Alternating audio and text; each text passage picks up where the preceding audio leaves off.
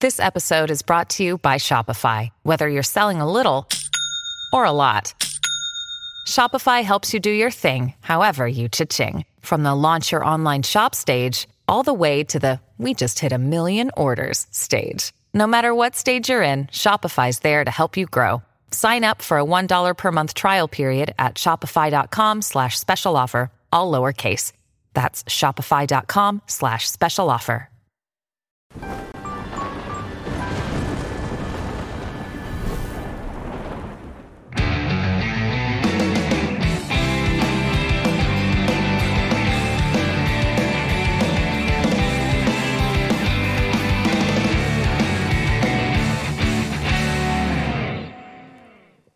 Yeah! Fala galera! Com vocês, James Strauss.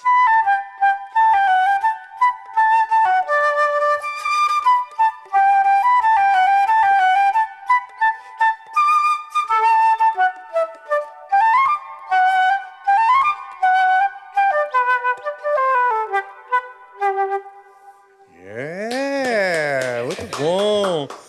Hoje aqui em clima de flauta mágica, em clima de música erudita, Mozart e muito mais, nós vamos conversar com ele, James Strauss, um grande flautista, conhecido mundialmente no mundo erudito, mas que nem todo mundo sabe que é brasileiro e também nem todo mundo sabe a quantidade de histórias maravilhosas que ele, que ele tem aqui para contar para nós.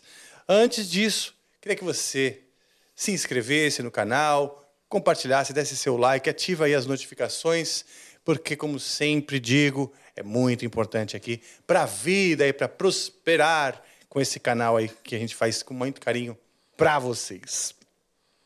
É isso aí, sem mais delongas, hoje estamos com ele aqui. E aí, James, muito bom tê-lo aqui comigo, muito bom mesmo.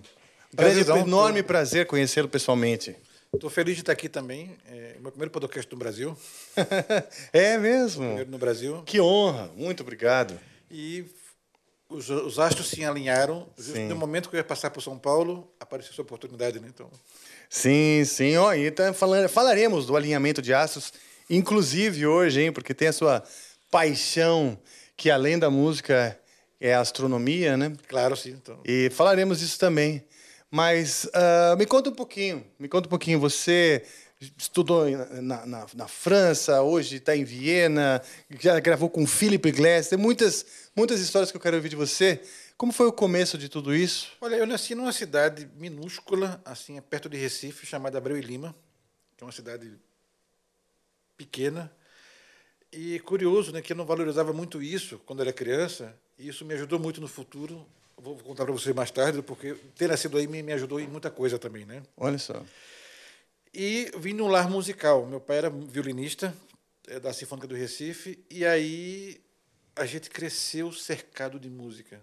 tá? Tem uma foto famosa da minha mãe, grávida de mim, de oito meses, e um headphone pegado na barriga dela. Olha. Meu pai punha todos os dias música clássica para eu ouvir já no ventre materno. Né? Olha só que interessante. Puxa, pé, deixa o microfone bem Aqui, tá pertinho bom? assim. Assim. Isso, um pode trazer mais perto, tá? Por Tá favor. Isso, eu- deixa de baixinho assim, ó. Ah, tá que não bom, atrapalha. tá. Deixa eu te perguntar, seu nome é James Strauss mesmo, De né? batismo, James Strauss. Então, né? Strauss em homenagem a- ao... A Johann Strauss. Johann Strauss. E o James, porque tem alguns James aí. Tem, tem o, Ja- o James, é que meu pai assistiu o filme do Franco Zeffirelli em inglês, né? O filme famoso Jesus de Nazaré, não? Ah, sim, e eu James, assisti também. James é Tiago em inglês, né? Ah, tá. Então tá parte James e John, não? Hum, que legal. Entre James e John ficou James. né? Tá certo. Então, James Strauss, você já nasceu então com um nome artístico pronto para a carreira. Olha, a responsabilidade é muito grande, porque você quando carrega um nome desse, né? Pois é. Primeiro você com o nome desse, nasceu em Pernambuco, numa cidade pequena, né? Você imagina que eu inventei o bullying, né? Sim. que ninguém acertava meu nome na escola, né? É mesmo? Tinha bullying, Tinha muito, muito. né? Eu criei eles assim, né? Você praticamente foi o eu. O, o criador do bullying no Nordeste assim, foi. Mas me conta esse background aí, você- porque você tem, tem muitas pessoas hoje, você é reconhecido mundialmente, que nem sabem que você é brasileiro, né? Tem um que fazem, ref- alguns fazem referência ao- à França por conta de você ter se formado lá. É, na verdade, eu- quando eu comecei a construir minha carreira, assim, eu, eu- eu sempre fui muito estudioso E sempre ouvi muito meu pai, né? Meu pai disse: evite associar você a Brasil. Seja você. Então, Tá. James Strauss, flautista. Ok. E meu pai falou isso, não foi uma ideia praticamente dele, mas isso era uma ideia do Vila Lobos também. O Vila Lobos também falava isso. Eu não sou co- Vila compositor brasileiro, sou Vila Lobos compositor. Né? Entendi. E meu pai disse para eu faça o seu, mas assim, não use o marketing Brasil, porque depois que põe no mundo da música clássica, que põe a etiqueta flautista brasileiro, só vão É. te chamar para fazer coisa brasileira, você não vai ser levado a sério no, no- no, no mercado internacional. Eu tinha 12 anos quando meu pai falou isso para mim. E já tocava. Eu já tocava. E isso ficou na minha cabeça. É quando eu fui para Paris estudar, eu comecei a fazer o que, fazer o que eu fazia, né? Ganhar concurso, inter- eu ganhei três concursos internacionais. E de repente começaram a me associar muito à França. Quando eu fui para a Finlândia, que eu morei na Finlândia também, né? Ninguém Você foi pus- pesquisar a partitura de Tchaikovsky? né? Não é foi, tá da Finlândia também. Porque um dos meus professores na França, que eu fiz umas classes particulares com ele, o Jean-Pierre Rampal, Uhum. tinha me falado do concerto de Tchaikovsky e que ele tinha visto esse manuscrito. Então, Jean-Pierre Rampal fo- foi, foi seu professor? Também. Também, uau, que legal. Eu fiz poucas aulas com ele, mas assim, sabe que você, o teu ídolo de infância, quando você. eu- olha, eu tive a sorte na minha vida de ter tido classe com os dois maiores flautistas do mundo. Nos anos 90, com Jean-Pierre Rampal e recentemente com James Galway. Então, assim, eu Olha só que interessante, Os que dois- legal. Que bom. Posso morrer feliz agora. É. E o Rampal tinha falado para mim que esse concerto, ele põe a mão no fogo que estava em São Petersburgo, né? Porque ele ouviu falar alguma coisa. Foi, É, existiam rumores. Mostraram a ele a partitura. Ah, Nos anos 60, né? tá certo. E eu fui lá buscar esse, esse fragmento que mostraram para ele, né? Achei o fragmento e eu cheguei numa época na, na, na Rússia, né? no- Nos anos 90, que era uma época onde tinha recém caído o comunismo. Certo. Tudo estava à venda na Rússia nessa época. A venda. ah. tudo estava à venda. Um bilhete de 20 dólares fazia milagre. assim. É. Era, era uma, era uma época assim que. E aí você foi atrás dessa partitura. Fui atrás dessa partitura, fui, eu cheguei no endereço que, que havia, havia um museu Tchaikovsky nesse endereço, né? mas quando teve a Revolução, né? que caiu o comunismo, né? o lugar foi invadido. Tinha sem teto morando lá. Né? Meu E Deus. eu consegui comprar alguns rascunhos materiais, comprei e achei duas partes do concerto. Caramba. E, e como que foi pra, pra conectar o que falta, assim? É, é- é assim, eu sou bom, eu falo sem nenhuma modéstia, em encontrar coisas. Olha só. Eu tenho um talento de encontrar coisas assim. Eu tenho, sabe, eu, eu sei, eu sei tem procurar. faro. Eu sei procurar as O coisas. Um meu assim. Sherlock Holmes. Um, um pouco assim, porque as pessoas sempre buscam no óbvio, né? Por exemplo, as pessoas buscavam o conceito de Tchaikovsky, eh, que foi dedicado a Paul Tafanel. Hum. Então vamos investigar não só Tchaikovsky, não só Tafanel, mas vamos investigar o entorno, né? E eu fui, pu- eu fui buscar os flautistas que, eram- que eram chegados a Tchaikovsky, Tá. que davam a aula no conservatório que o Tchaikovsky dava aula. Certo. Então eu cheguei num, num tipo chamado Theodor van der Straat, que era um holandês que dava aula na. Já tava velhinho. Sim. Não, não. Já tem morrido, né? Eu cheguei nesse nome Ah, tá. e fui buscar os papéis dele, as coisas dele, onde é que estava. E aí foi que eu vi que ele, que ele tinha mudado para a Finlândia, que era a Rússia naquela época. A Finlândia é um país novo. Mas até 1917 não era a Finlândia, era a Rússia. Sim. E ele tinha mudado para lá. Então lá eu achei a parte do meio que faltava. Olha só, no cara. meio de- da correspondência dele, Tchaikovsky perguntando o que, é que ele achava. E estava no meio lá. E era manuscrito ou era cópia? Manuscrito. É mesmo? Que legal, cara. Recentemente, um flautista austra- eh, grego me contactou, me pagou mil euros para ter uma cópia desse manuscrito. É mesmo? Mandou uma foto. Não, não, mas eh, como é que. Não, faz a foto no celular, quando eu te pago, eu te pago mil euros. Tá bom. Fiz a foto. Que legal, cara. Hoje dá pra fazer NFT dessas coisas, você sabe, né? Mas, claro. Já pensou que legal desses manuscritos que, que E eu você- gravei, né? Esse concerto, né? Sim, então. E, Gravei e- e- Bo- hoje você faz parte da gravadora Universal, né? É da Universal. Esse é um contrato mundial ou é para local para Não, América? porque Latina? agora a Universal é uma só. Mesmo que eu tenha um contrato no Brasil, é, é- é mundial, porque Tá. quando eu tô, tô na Áustria, a, a Universal é Deutsche Grammophon. Ah, é. E eles a Deutsche distribu- Grammophon e- e é a ele- e ele- Universal? E eles distribuem meu disco na Áustria. Ah, entendi. Então, eu, eu cheguei, quando eu cheguei na Áustria, eu cheguei com uma moral da porra. assim, Desculpa. mas- É mesmo?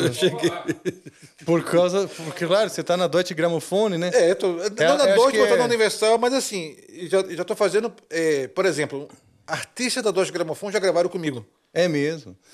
Se eu não me engano, a Deutsche Grammophone foi a primeira a prensar um vinil da história. Foi, foi a primeira gravadora. Não foi? É. Eles prensaram a nona de Vila Lu- do, do, do Beethoven, Do foi Beethoven. a, a- a primeiro vinil que, que saiu assim em, em série, É, né? e a- e a dona do Beethoven eram 10 vinis, eu acho, né, naquela época. Né? quando- Eram 10. É. Porque girava mais rápido, né? 78 rotações. Então acho que dava um movimento por lado, não sei, nem Porque o sei. curioso é que a Deutsche Grammophon foi fundada por Emil Berliner, que foi Hum. o o fundador do Deutsche Grammophon, no final do século XIX. Quando veio a guerra, ela fechou e o sócio dele veio para o Brasil e abriu a Casa Edson. Ah, não sabia. E o Brasil, na- em- em- entre 1900 e 1920, assim, foi o maior produtor mundial de gravações. Nossa, isso é A totalmente casa, a novo Casa pra mim. Edson é Fred Finger, que era, que era um, um alemão que veio para cá e fundou a Casa Edson. Olha só, que história legal. Puxa, é. e hoje demorou um ano e meio para eu fabricar um vinil do Angra. Porque Deveria ser mais fácil, né? tinha que ser mais fácil. A gente tem essa tecnologia né, disponível, vamos dizer, antes que a maioria dos, do- dos outros países, né? Devia ser uma coisa que, que, mov- que movimentasse. Aliás, eu acho que às vezes as pessoas não, no- no- nos países mais em desenvolvimento não percebem a importância da cultura como um mo- motor eh, econômico Não, não não, entendo. não- não conseguem entender essa é, é, a, a- a economia da cultura, né? E que, por exemplo, o caso do vinil, que é um negócio que movimenta uma economia ma- enorme, mas a pessoa pensa em cultura, já acha que, tá, que, que, que é vagabundagem e esquece Não que é, eu vou te um, dar exemplo. setor econômico Vou te dar importante. um exemplo. Jean-Pierre Rampal. Jean-Pierre Rampal, só foi Jean-Pierre Rampal conhecido mundialmente com a maior discografia flautística do mundo, é a dele, né? Foi o que mais gravou. Porque o governo francês sempre apoiava ele.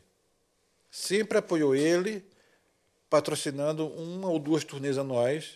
Não pagando os concertos, mas pagando as passagens, da- dando, dando um Sim, apoio assim. Um apoio de, de, de, de tour, né? Tour E ele support. eh, chegava no Brasil, a Aliança Francesa estava ali recepcionando, fazendo tudo. E eu não senti esse apoio sendo brasileiro. Ah, meu amigo, bem-vindo ao clube. Eu não senti. Você.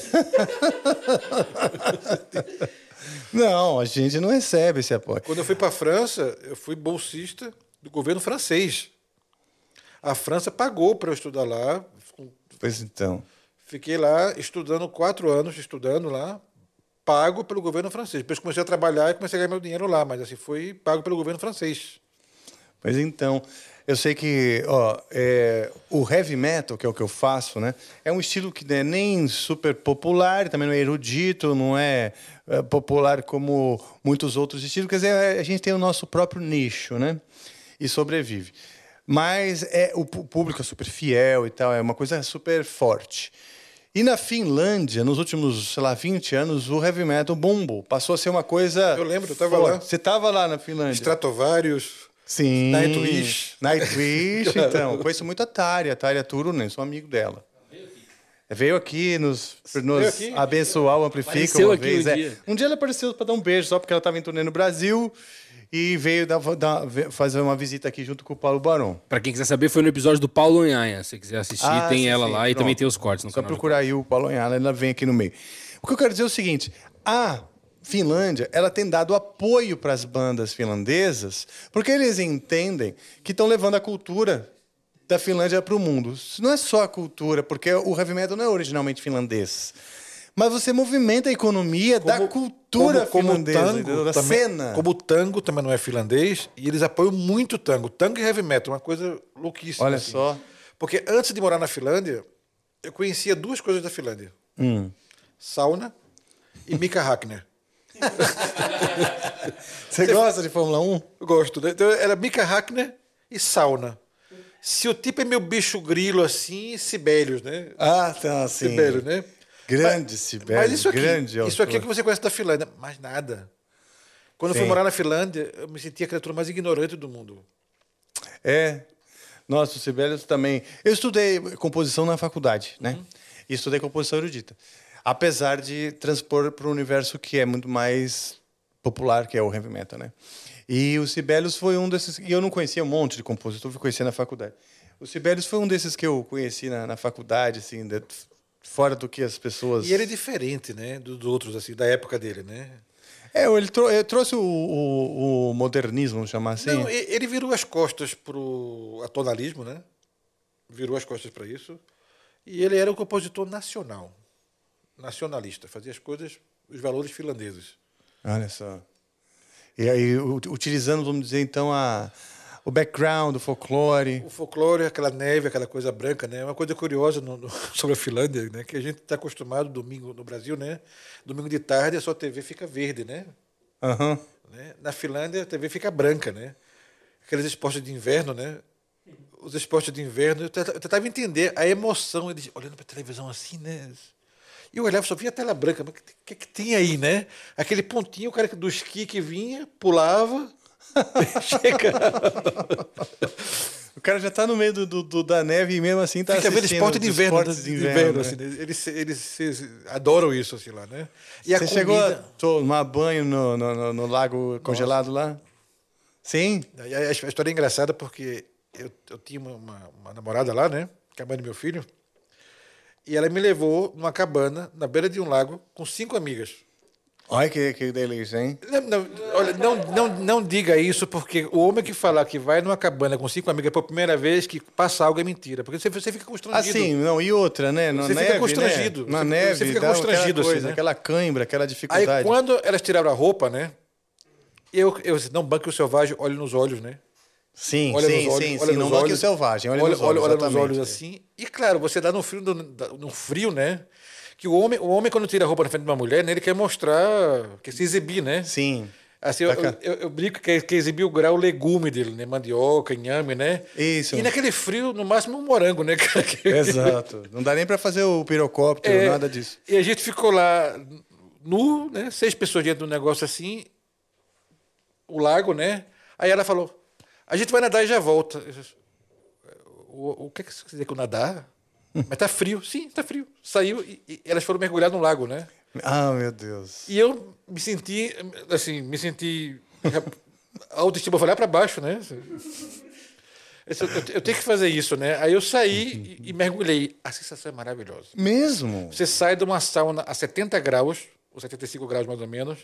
Quando você entra no lago, você não sente o frio. Dá uma descarga Você elétrica sente no a Ah. teu corpo. morte. Você- Dá uma descarga elétrica no teu corpo. Assim. Quando você sai, fica aquela saindo vapor do teu corpo, né?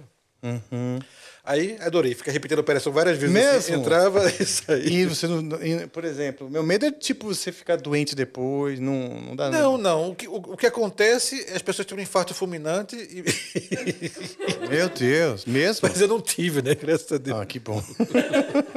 Falando em su- em infarto fulminante, mas teve uma vez que você ia em turnê, teve uma suspeita de Nossa, infarto. eu tava, eu fui para os Estados Unidos tocar um concerto aí em- em- no último março agora. Um concerto que assim, ele, ele ia ser 5 de janeiro, dia 4 eu estava de mala pronta para embarcar para os Estados Unidos, de repente me ligam: "Maestro, não venha". Foi o que houve. Metade da orquestra está com covid. Ei, cacete. Aí, bom, me Ok, pagaram, né? me deram compensa- uma compensação, aí ficou para 5 de março, né? A data da viagem. Aí eu fui para Atlanta, né?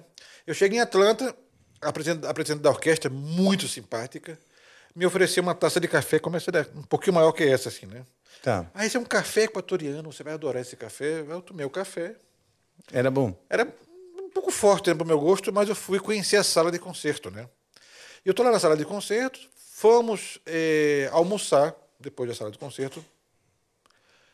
Almoçando, eu cheguei, me levaram numa churrascaria, pedi um tibone daquele.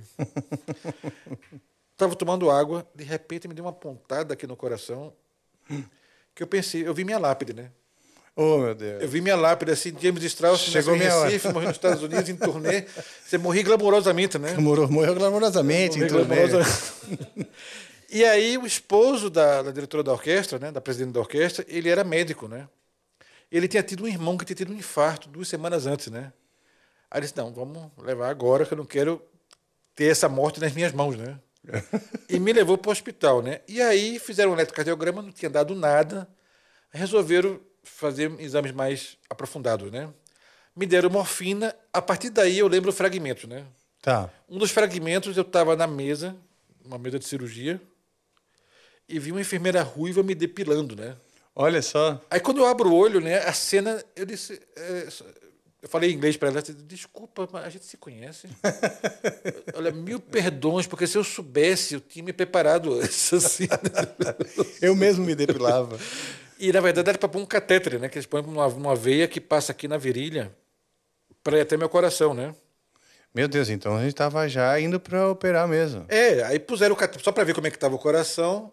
Aí eu lembro do médico é, falando, não, olha aqui, não tem nada, tá, tá, tá, tá desobstruído. Não, não, tá bem, tá bem, não precisa operar.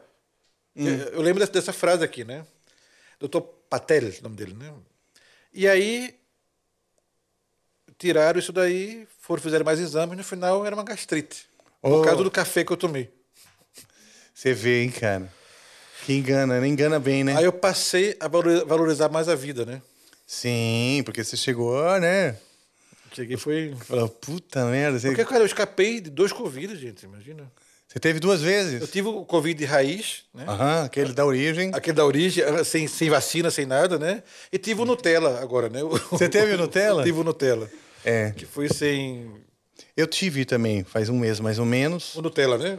Eu acho que foi o Nutella, não sei, cara. Eu- mas eu, eu fiquei bem. Eu não, não fiquei bem. O ok. Nutella você fica bem, você não sente nada. O primeiro eu perdi o paladar e foi curioso porque É mesmo, é? eu descobri que estava com Covid, que eu não bebo, né?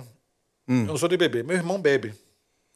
Ah, meu irmão, toma uma cerveja aí. Eu disse, não, não tô afim, né? Toma. Aí eu tomei. Essa cerveja está estragada, não tem gosto de nada. Aí ele tomou. Disse, é, tá estragada a cerveja mesmo, né? Vou pegar outra, né? Aí pegou a outra, tomou. Estragada igual, né? Eu tomei Tava estragada. tudo né? estragado. Aí a esposa dele falou assim: Olha, eu acho que vocês estão com Covid, né? Que essa cerveja tá boa, né? E tá- E estávamos com Covid os dois. É mesmo, é? A gente perdeu o olfato e paladar. Isso foi no Brasil. Foi no Brasil. Falando em sermão e família de, de- de músicos, eles também são? Não, não, não. A, a- a gente somos três irmãos. A minha irmã é psicóloga. Minha irmã tem duas faculdades. Ela é formada em psicologia e petróleo, que eu não sabia que existia essa faculdade de petróleo. né? Faculdade de Petróleo? É, ela caiu naquele, naquele conto do, do Lula e da Dilma, né? Que ia ter a refinaria Abreu e Lima, que petróleo ia ser a coisa do Nordeste e tudo. Sim, o pré-sal ia precisar de profissionais e tal. Que nunca aconteceu, né? Nunca aconteceu. Puta, que E história as mal pessoas esquecem contada. disso com uma facilidade impressionante. Mas não vamos entrar nesse tema, não. É, né? Vamos, vamos, vamos. Uou! Uou, né? É, Se não- e ela fez petróleo e depois fez psicologia, né? E meu Uhum. irmão trabalha na, na Jeep, né? Mesmo? Na empresa. Aqui no Brasil? Aqui no Brasil. Pô, que legal, cara. Nossa. Somos- E meu pai era músico, assim. Músico mesmo, porque eu músico- tava ficando na orquestra de tocava na Recife, orquestra, né? Professor da Universidade Federal. Olha só. Recife é uma cidade que preserva muito a cultura, a sua história e, e o folclore. Olha, eu acho e que também essa- tem toda uma aura, né, de, de- de- da tradição. Eu acho que é o lu- Pernambuco é o estado onde mais se preserva os valores locais. Assim, a, lo- a- a cultura, o folclore do lugar. Muito mais que qualquer estado do Brasil. Você pergunta para qualquer pernambucano, canta o hino de Pernambuco, É mesmo? ele sabe cantar o hino de Pernambuco. Canta um pedacinho pra mim. Salve até dos altos coqueiros. Esse- esse- Uau! E você chega aqui em São Paulo, canta o hino de São Paulo. Salve o tricolor paulista. Piano dos É verdade, cantores. é verdade. O paulista não sabe o hino de São Ah, Paulo. e Pernambuco tem pra, a bandeira mais bonita de todos os É estados brasileiros. Não é verdade?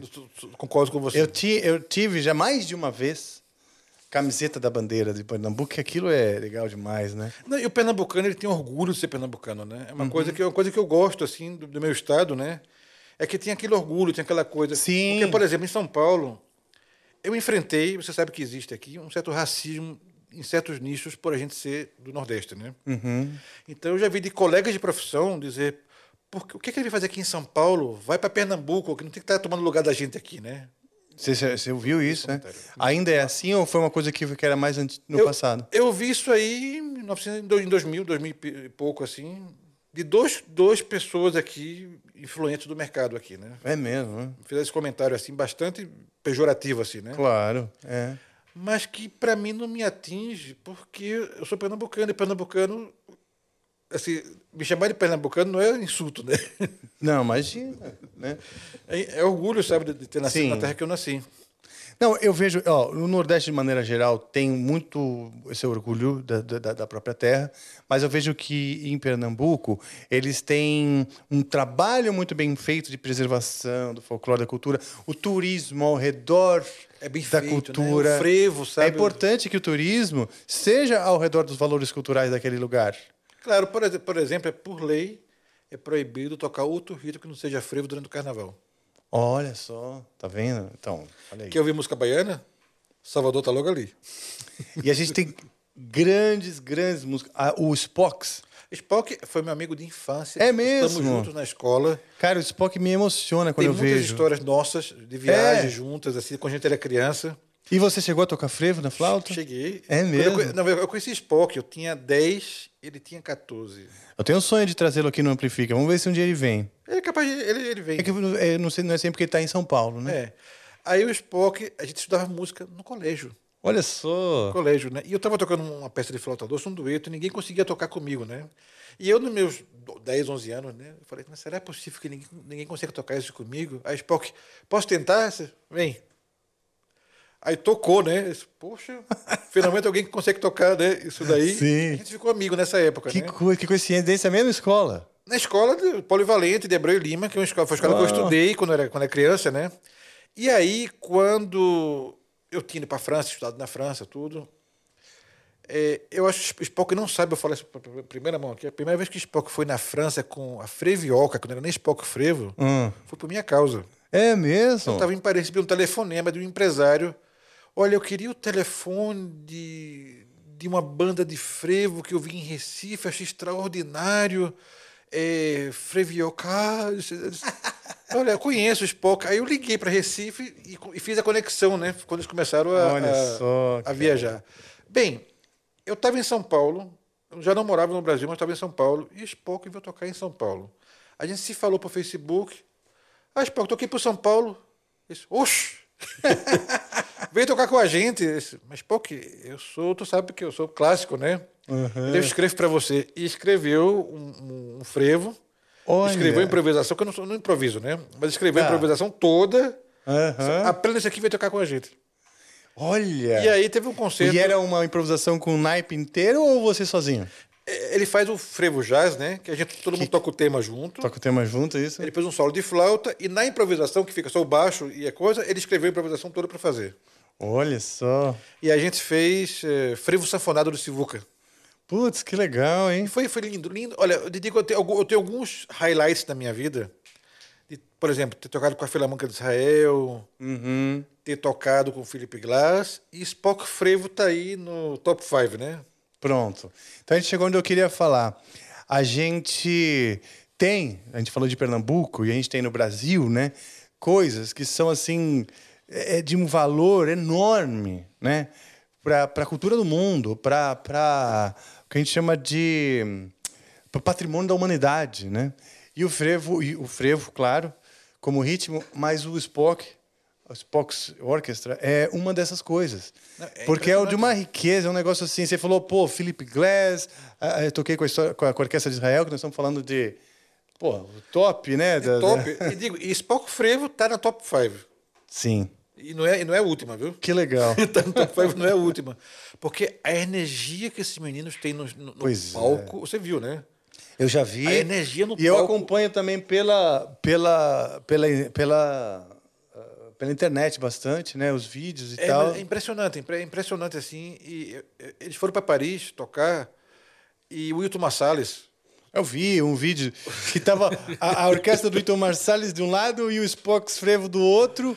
E quando o Cara, Wilton Massales viu eles tocando, ele subiu no palco, foi beijar a mão de todo mundo, assim, né? Sabe um, é aquele orgulho? Esse orgulho de ser pernambucano. Pois né, cara? é, e eu, e eu com orgulho de, de, de ser brasileiro, né? Sempre- Claro, claro. Porque aqui com o paulistano, mas olho e falo, tem tanta coisa f- que acontece aqui e que a gente não tem, quando eu falo da educação, né? A educação é de, de dar, mostrar esse valor para as pessoas, né? E, e informar e educar o- essas riquezas e, e a, e a importância de a gente preservar isso, né? Isso é muito importante porque o, o Brasil não se preserva. não- aqui o, o músico da- do Brasil Ele se preocupa muito mais em. É, mu- é muito solo, ele quer sozinho fazer as coisas assim. Ou falar mal do colega. ou- não tem aquela coisa de você juntar para mostrar o valor, né? Uma coisa que eu vejo com os italianos, né? Pega no mundo da flauta, né? Você não vê um flautista italiano falando mal do colega. Ele pode não gostar dele, mas fora da Itália, ninguém fala mal de ninguém. Eles promovem os valores italianos. Uma ética e um uma- coleguismo, é uma- né? um coleguismo. Aqui no Brasil não tem muito isso. Infelizmente não tem. É mesmo, é? Esse coleguismo, assim, é- são grupos, né? São grupos... é, É, bom, você falou que teve uns aqui de São Paulo querendo te derrubar aqui. e "Ah, é, falava, mas, assim, eu sempre deixei e segui minha carreira e, assim, nunca me faltou trabalho. que bom. Nunca me faltou. Onde eu Que chego... bom. Quando cheguei em Viena, em Viena, assim, eu cheguei em Viena sem nada. Eu tinha, eu tinha um título de embaixador da ONU, Como foi isso daí, desse título? Isso foi assim. é, eu tinha conseguido. Quando meu pai faleceu, em, em 2011, né? Foi uma época difícil para mim e eu fiz uma, uma audição no Equador para uma orquestra. E entrei, tinha um emprego, ganhava um salário muito legal por, por mês lá no Equador. E estava lá num lugar super estratégico, porque eu estou no Equador, estou na metade do mundo. Estou a três horas de Miami, quatro horas de Nova York, para o Japão pertinho, para a Europa, tu- tá ali Ah, que legal. Tava bem.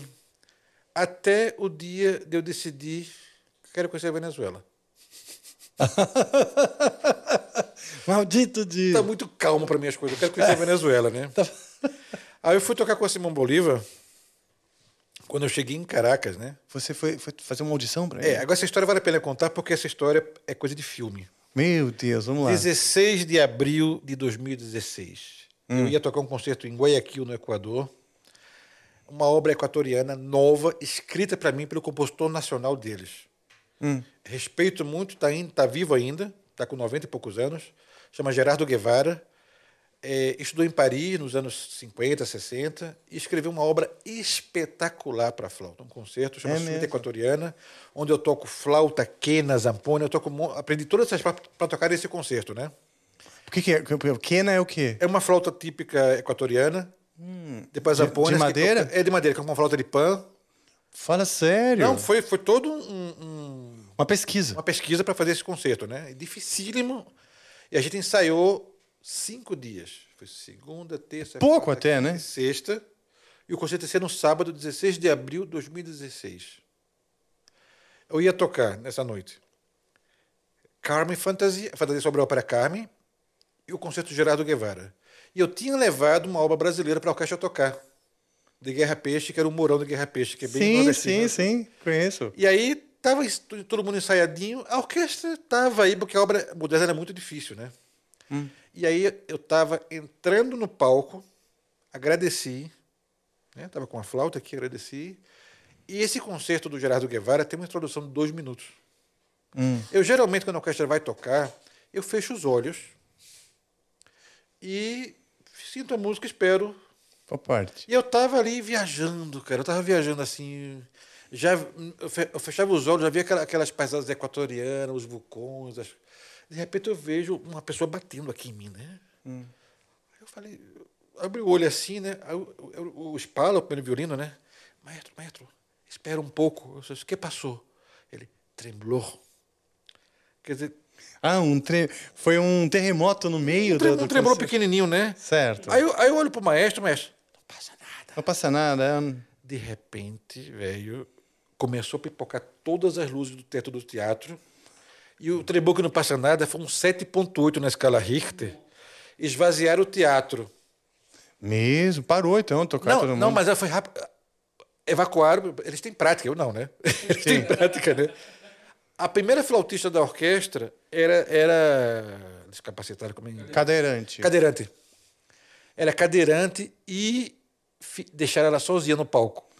Esqueceram a moça. Aí eu, ela gritando, eu saí de onde eu tava com minha, minhas flautas na mão, peguei Minerva nos braços, peguei a flauta dela e tirei ela do palco. E o palco tava caindo. Meu Deus, ainda bem que você Tava tirando voltou do pra palco. buscá-la. É, na minha cabeça, passou uns cinco minutos. Mais, um, mais uma lápide que você viu ali, tipo... É, mas na minha cabeça foram 50. se- O terremoto foi 50 segundos. Mas na minha cabeça, tudo Ah, aquilo ali. entendi. Tudo isso em 50 segundos. Mas na minha cabeça, Sim, sim, sim, sim. era uma eternidade, assim, né? Claro, é. A gente, eu lembro que a gente saía, descia a escada do palco, pegava um corredor, passei no estacionamento. Hum. Eu cheguei no estacionamento e o negócio tre- tremia ainda. Meu Deus. E o que as pessoas que não, a gente que é brasileiro que não está acostumado com isso, né? É. Quando treme, tem as réplicas depois. Tem Sim, réplica, sim, réplica, tem um- tréplica, tu vai. Isso, é. E eu tinha que viajar para Venezuela na segunda-feira. Isso foi no sábado, né? Uhum. E não tinha no sábado, no domingo, não tinha como ir para Quito, que o voo saía de Quito, né? Eu estava em Guayaquil. Não tinha como ir para Quito de avião, tá? O aeroporto foi destruído. Putz. Eu consegui chegar em Quito. Uma viagem Certo. de 8 horas levou 15 horas para chegar, mas eu cheguei, né?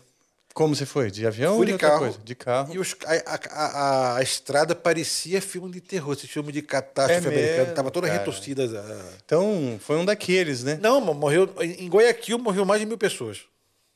Nossa, cara. Ponto que caiu, Tragédia. shopping. Foi um negócio assim, foi 7,8 é muito É forte. muito né? forte, é. Aí fui pra Venezuela tocar, né? Passou o susto, assim, né? Fui me assustar, mas fui pra Venezuela. Eu cheguei em Caracas na segunda-feira, e o ensaio era na terça e o concerto na quarta. Um ensaio só. E outro repertório. Não, mesmo a, a peça equatoriana. Ah. Toquei pô. também a peça equatoriana. E, a- e a orquestra pediu, maestro, desculpa, a gente não teve tempo de ensaiar, é, é, é meio complicado, vamos tentar tocar o melhor que a gente puder, tá bom? Eu disse, tá bom. O primeiro, le- a leitura deles comigo estava dez vezes melhor que a orquestra equatoriana. Sério? E eu disse, cacete. Era uma orque- uma orquestra mais melhor preparada? Não, e o concerto saiu, parecia um CD. O concerto parecia um É mesmo? disco, assim, de, de- Que a legal. perfeição que eles tocavam, assim, né? Aí, eu- aí eu- sabe aquelas coisas que eu te falei que eu sou bom de encontrar as coisas, né? Sim. A minha cabeça funciona muito rápido, né? Aí eu vi, quanto é o salário da orquestra aqui? Quanto é o salário que vocês ganham? Aí falou, a gente ganha. Ah, mas que vergonha de falar pra você quanto você ganha. Não, não, só pra, só pra eu ter uma noção aqui, né? Eram 2 dólares por mês. Não, para. velho. Não, não, 2 dólares. É- Isso é sério. as pessoas- Ninguém acredita, são 2 dólares. Em Bolívar, fazendo um campo, são 2 dólares. Eu tinha guardado no banco 12 mil. Eu pensei, se, se um músico ganha 2 dólares aqui, se eu gastar 100 por mês aqui, um aluguel custa 20 de um lugar ch- de um certo nível assim, oxe, pô, vem pra cá. Ah, você, porque você poderia contratar também a orquestra. Não, foi o né? que eu fiz. Olha só. Aí eu saí do Equador, vim para Venezuela. Meus colegas, você é doido para Venezuela com Maduro, com não sei. Eu disse: olha, só tem desgraça na Venezuela. Olha, eu não vejo desgraça, eu vejo uma oportunidade aqui. E eu aprendi muito com Wilson Churchill, né? Diplomacia é sacar proveito de uma bela crise. Isso é diplomacia. Sim. Então cheguei, aluguei um duplex, uma cobertura, um tri- triplex, não, não estou tanto assim, mas Sim. aluguei uma cobertura duplex, pagava 20 dólares por mês Nossa. a cobertura, pagava 10 para o meu chofer, Uau! que me levava para todo canto, e só comia em restaurante bom. Então, Eu, ti- eu tive uma experiência de ser milionário, não sei ser, né? Sim. Gastando 100 dólares por mês. Meu Deus, porque o dinheiro estava totalmente desvalorizado. completamente valorizado assim, né? Esse concerto que eu fiz lá, me pagaram um cachê. Me pagaram o equivalente a 100 dólares. E te Uhum. Ó. juro, esse dinheiro veio numa caixa de sapato, assim, Cheio de nota. cheio de nota. Meu Deus. E aí, eu, come- eu passei seis meses sem contratar ninguém, só vendo. Indo, dando aula grátis, para conhecer o mercado. Convidando um ou outro para almoçar comigo, porque co- as pessoas não têm dinheiro para comer, né? Cara, ganhando- ganhando 2 dólares por mês, ninguém, ninguém tem dinheiro assim, né? E aí eu descobri que eu podia fazer a diferença aí. Então eu comecei a, a- a- a contratar orquestras para gravar comigo. E isso de contratar orquestras, eu não sabia o que eu estava fazendo, porque, por exemplo, eles ganhavam 2 dólares por mês. Se eu pagar 20 para eles por gravação, eu acho que está legal. Isso tava, não é que estava legal, isso tava, para eles era um- um- um, Sim, muito dinheiro. muito dinheiro. Então, a primeira gravação eu paguei 20. Meu Deus. De repente, aí começaram. E às vezes eu chegava na. Todo mundo queria gravar com você, né? Até quem, nem, quem não tocava. Não, mas eu fazia questão de pagar todo mundo. Eu pagava não, só, não somente os músicos, mas o cara da fotocópia pagava também, o da fotocópia, Sim. o do arquivo, o montador. Então, Sim, a orquestra tem sempre uma, uma órbita enorme. tá? eu, eu fazia questão de pagar todo mundo. Aí, quando- aí teve briga. Não, você não pode, pagar, não pode pagar a mesma coisa, tem que pagar menos para ele, não pode pagar a mesma coisa, porque você não vai querer Tá. Aí eh, eu comecei a fazer esse tipo de coisa e eu não sabia, por exemplo, eu eu comecei a fazer disco no mês de outubro.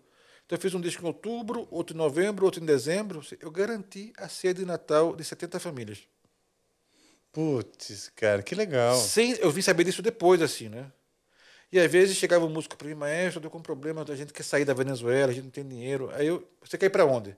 Ele quer ir para Bogotá. Eu pagava a passagem para ir para Bogotá. E Era fácil de, de sair? É complicado, Primeiro, né? eles, eh, o passaporte venezuelano é o mais caro do mundo. Num país onde as pessoas ganham 2 dólares por mês. Então, como é que você paga 500 dólares no passaporte? E se você quiser ele, porque ele é um sistema que nunca está no ar, né? Online, né? Tá. E se você quiser ele, você tem que fazer a corrupção, né? Vai É por, por fora, fora. e paga 3 mil dólares no passaporte. Para poder sair do país. Né? E como tá hoje? Não, tá uma merda. Tá uma merda ainda, né? Então, tá.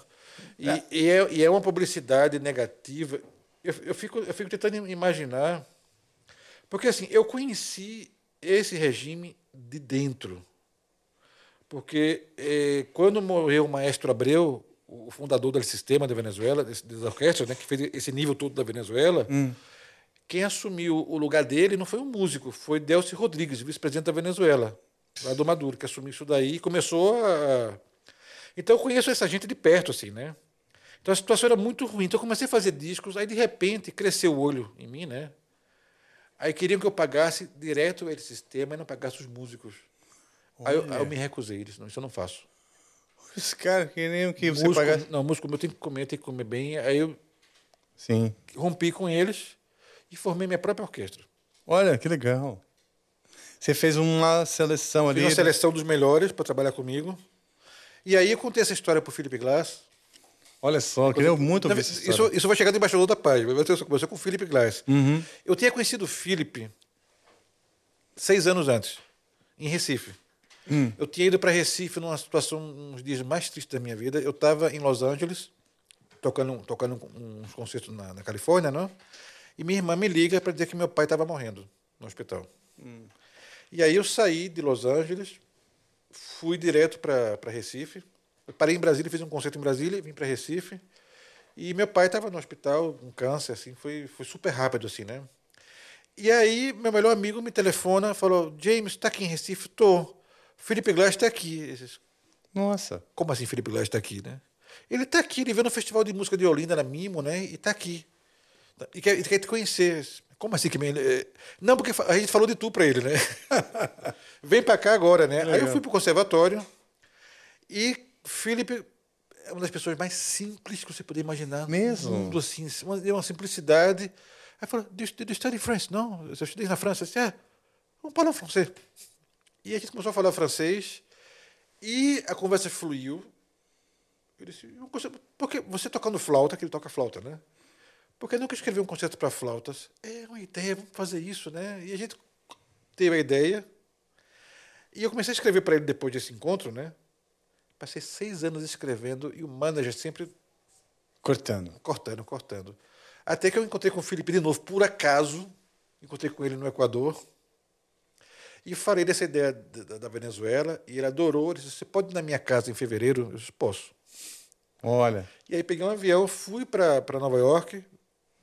Cheguei em Nova York no meio de uma tormenta daquelas, sabe aquelas tormentas de, De parar o aeroporto. que para de neve, né? Uhum.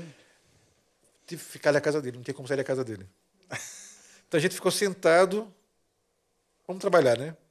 E aí s- a ideia do disco saiu aí. Seis arranjos ficaram prontos nessas 24 horas que eu fiquei na casa dele. Nossa, que legal. Tocando com ele, conversando, trocando ideia. E Que aí legal. saiu a ideia do- dos, dos arranjos, voltei para Venezuela e a gente já produziu o disco. Qual, qual era o no- qual era o nome da- do, da- do- do- do concerto ou do projeto? É, ve- é, elegia a Venezuela. Ah, tá. Tinha. Venezuela. É, ele, queria, ele queria, porque ele viu essa ideia. E quando a gente começou a gravar, ele falou com a gente no, no vídeo chamada, né? E ele escreveu um concerto para flauta, que está nesse disco, né? E uma suíte para flauta e orquestra baseada no mito de Orfeu. É. Olha. Que legal. E, e três arranjos que a gente fez na casa dele lá, que era do, do filme As Horas. Sabe esse filme, As Horas? Sim, sim. É um filme com a Nicole e- e a- Kidman. ma- Mas a trilha dele? Toda. É? E a gente fez um te- dois temas das horas e um outro tema lá me- de façada, que é de outro, de outro filme dele também, né? E a gente gravou tudo isso. A gente entrou no estúdio e Maduro enlouqueceu. Começou a atirar no manifestante, porque aqui o pessoal reclama que álcool me atirava como bala de borracha, né? Na Venezuela era com bala de verdade, metralhando a, popula- a população, assim, né? Sim. E a gente falou, gente, gente, gente, vamos ficar aqui dentro E começou uma, uma guerra civil. casou a guerra civil. E a gente ficou dentro do estúdio, a gente- ninguém sai daqui. Tem comida, tem tudo aqui. Eu tinha trazido comida. Olha né? que coisa curiosa. Quando você f- esteve com ele, você foi. Tava fechado por conta da tormenta. É. Aí vocês escreveram encerra- encerrados lá na tormenta. E quando você foi gravar uma guerra civil Guerra história, Civil. vocês ficaram também encarcerados no estúdio. Que Encarcerado viagem. no estúdio. Gravamos aí e tudo funcionou bem. O disco. Aí a gente gravou, mandei para eles, eles escutaram e falaram: tá fantástico, vamos lançar isso aqui. E foi um sucesso grande. A gente teve críticas muito boas assim do- desse projeto.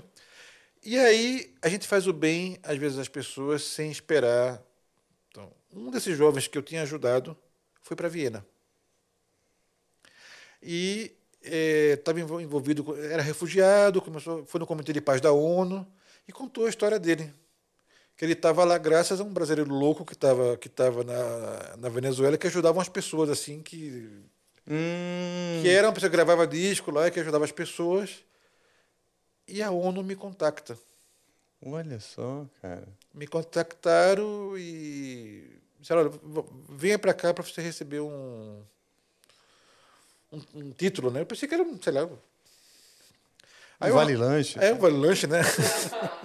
Aí eu armei, armei um concerto e quando eu fui pra lá era pra receber o, o, Embaixador. di- o diploma de embaixador da paz. Que legal, cara. Pela atividade filantrópica e humanitária que eu fiz na Venezuela.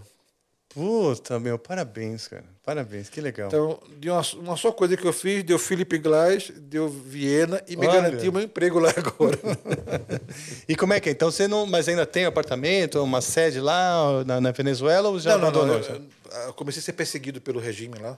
Mesmo? Ah, porque você não quis fin- dar o dinheiro lá pros caras. né? Não, os caras começaram a me perseguir. Eu tive, eu tive eu- assim, o, o que me assustou muito lá foi que eu fui assaltado pela primeira vez na minha vida Mesmo? com uma pistola na minha cabeça. Tá. Então isso aí já, de- já deixa você, já perdeu o tesão, assim, de... É. Não preciso disso, né? Sim. E segundo, dos últimos concertos que eu ia fazer, começaram a, a me boicotar nas coisas lá, né? Sério? Porque eu não queria pagar a orquestra, eu não queria pagar o governo, né? Por fora, é. Não, não, eu pago o músico direto, não. E aí, eu, sabe uma coisa? Tá bom, deu. Aí veio a pandemia. Ah, tá. Então, até recente essa. Aí quando foi dezembro de 2018, eu fui tentar sair da Venezuela. Tava horrível. Sair da Venezuela cara, é quase impossível, né? E eu passei a fronteira a pé e não carimbei meu passaporte. Como é que é? Pegou seu passaporte? Não, eles, eles, não queriam, eles queriam 300 dólares para carimbar meu passaporte. Eita. Não, eu peguei o passaporte. Aí eles, não, você tem que passar aqui, você tem que, você tem que, você tem que carimbar, senão você não vai conseguir entrar lá. Caguei. e fui andando, passei a fronteira a pé É mesmo? esperando. Bala. Bala, né? Fui esperando assim. Quando não atiraram, eu continuei andando, né? Aí quando cheguei na ponte da Colômbia, o agora colombiano, eu disse, cadê o, cadê o carimbo da, da, da Venezuela? Ele disse, olha, estão me cobrando 300 dólares, eu me recusei a pagar, fiquei puto e saí de lá. Olhou pra mim assim. Bem-vindo de Colômbia. Mesmo? Aí entrei na Colômbia. Aí passei o Natal na Colômbia, com com um amigo que eu tinha lá, e fui para o Equador só para pegar o avião para ir para a Áustria. Foi para. Pra... Quando eu cheguei no Equador, começou o lockdown. Severíssimo. Agora sim, eu fui a Guayaquil, visitar os amigos que eu conheci em Guayaquil, e quando eu voltei para Quito, que eu não conhecia ninguém em Quito, conheci em Guayaquil, lockdown. Eita.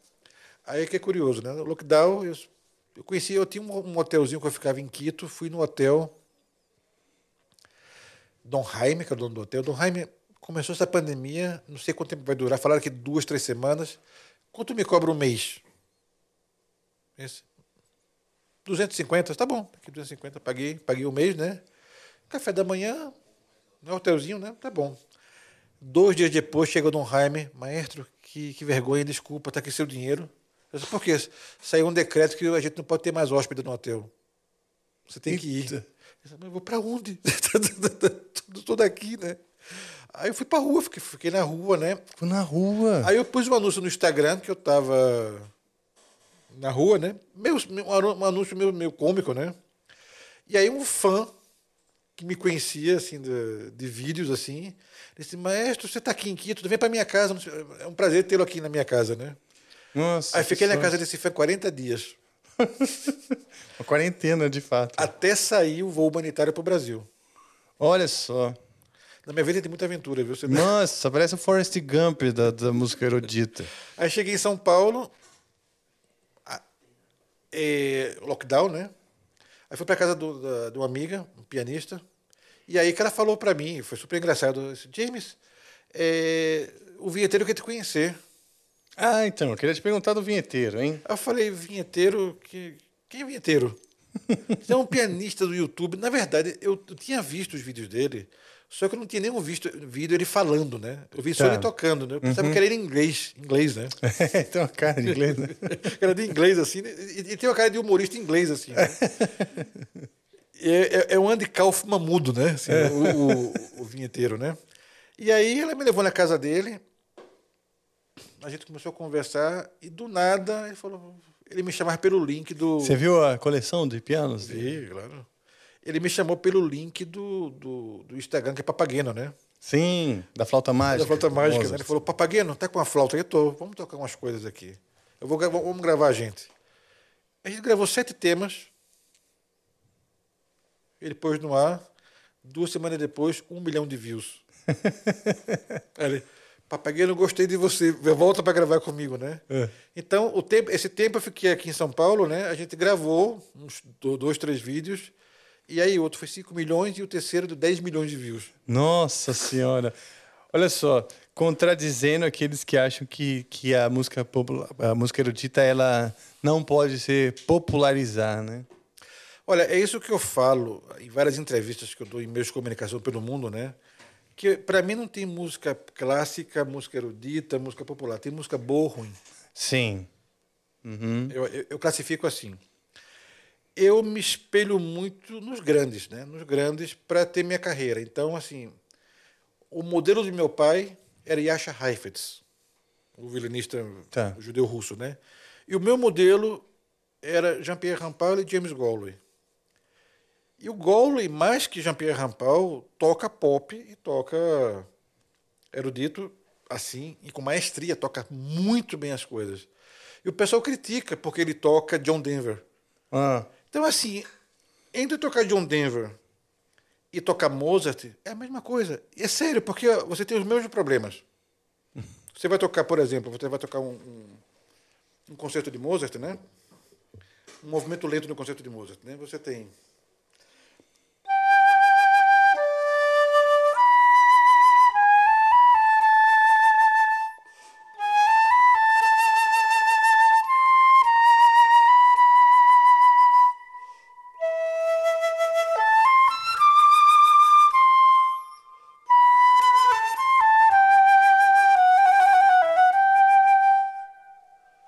essa mesma dificuldade de ter a nota, o fraseado, você tem tocando isso aqui.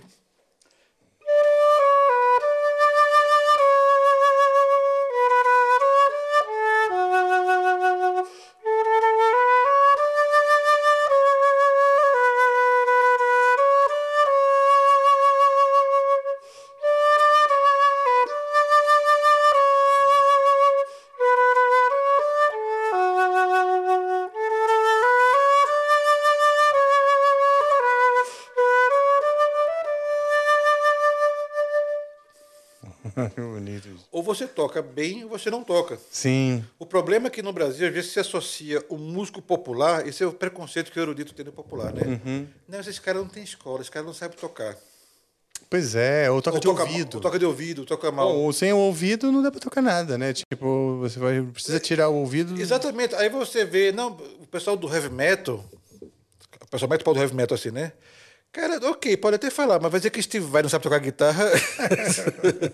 Pois é. É forçar Às vezes um a pouco assim, né? E é o cara forçar toca. completamente. Toca muito. Toca muito, sabe assim? São instrumentos modernos, a guitarra elétrica e tal, que vieram com a, com a eletricidade e tal. E que, que tem toda uma cultura e um comportamento diferente, né? Da, da, do- da, da música tradicional. Mas que precisa sim de conhecimento, estudo, dedicação. Por mais que você balance a cabeça, se joga e tal, tem um mise-en-scène, né? Que vem junto. A música e, a- e o instrumento, a arte do instrumento, ela é, ela é muito sofisticada. Aí Ah, eu comecei a fazer. Aí, é, quando eu fiz. O, depois do disco do Felipe Glass, né? Que a gente conseguiu mais de um milhão de views misturando iTunes com, com Spotify, né? Deu assim. Deu, Uau. viralizou o disco, né? Quando eu fui fazer o contrato com a Universal, eu falei com o Gowley, eles- eles- com os Gowleys, que é Gene e o- e o James Gowley, né? Eu disse, Olha, eu vou estar com a Universal. É, Comecei a conversar com eles, né? Então ele me, expli- ele me falou que o contrato que ele tinha na época com a RCA Victor, né, que era a gravadora, que ele tinha, que ele fez 70 discos com a RCA Victor, eram cinco lançamentos, quatro clássicos e um crossover.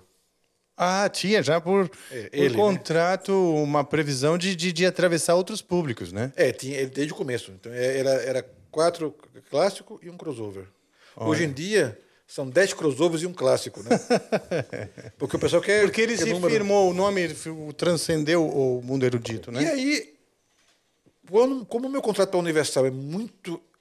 Como a, a- a primeira conversa fluiu muito bem com a Universal, ele disse: Olha, você es- escolhe o que você quer gravar. Eu acho que você conhece o mercado melhor que todo mundo aqui no Brasil o mercado de música clássica. Sim, ah, que legal que te deram essa confiança. Aí eu tô fazendo quatro lançamentos anuais, Uhum. um crossover e três clássicos. Três eruditos. e Então, tá por- gravando aqui? E não, eu gravo na Áustria. Na Áustria. É, eu gra- O primeiro crossover foi o Piazzolla que eu fiz, um disco do- dedicado ao Astro Piazzolla. Amo o Piazzolla. que Já tá nas plataformas. Olha Chama só. Piazzolla Dreams com uma música inédita. não? Mesmo? Que você encontrou aonde? Eu sabia que existia, chama Sonhos de uma Noite de Verão. Olha, do Shakespeare. É, ele fez música incidental para uma peça e essa música só foi usada nisso daí. Ah, que legal. Aí eu fui atrás da música, falei, aí, é, entrei em contato com o pessoal do Richard Galeano, que foi que o Bado- o Badoneon que gravou com ele. Uhum. Consegui as partituras e encomendei um argentino para fazer uma suíte para flauta. Olha só, A cara. gente gravou nesse nesse do Piazzolla. É, o próximo crossover eu vou fazer um disco de música japonesa, É mesmo? música japonesa, música folclórica japonesa. Que legal, cara. Tem muita coisa bonita, né? Tem os arranjos tão prontos Coisas já. de, né? que você pode transcrever do, do, do- do universo do Cotô. É, tem é, desde isso aqui.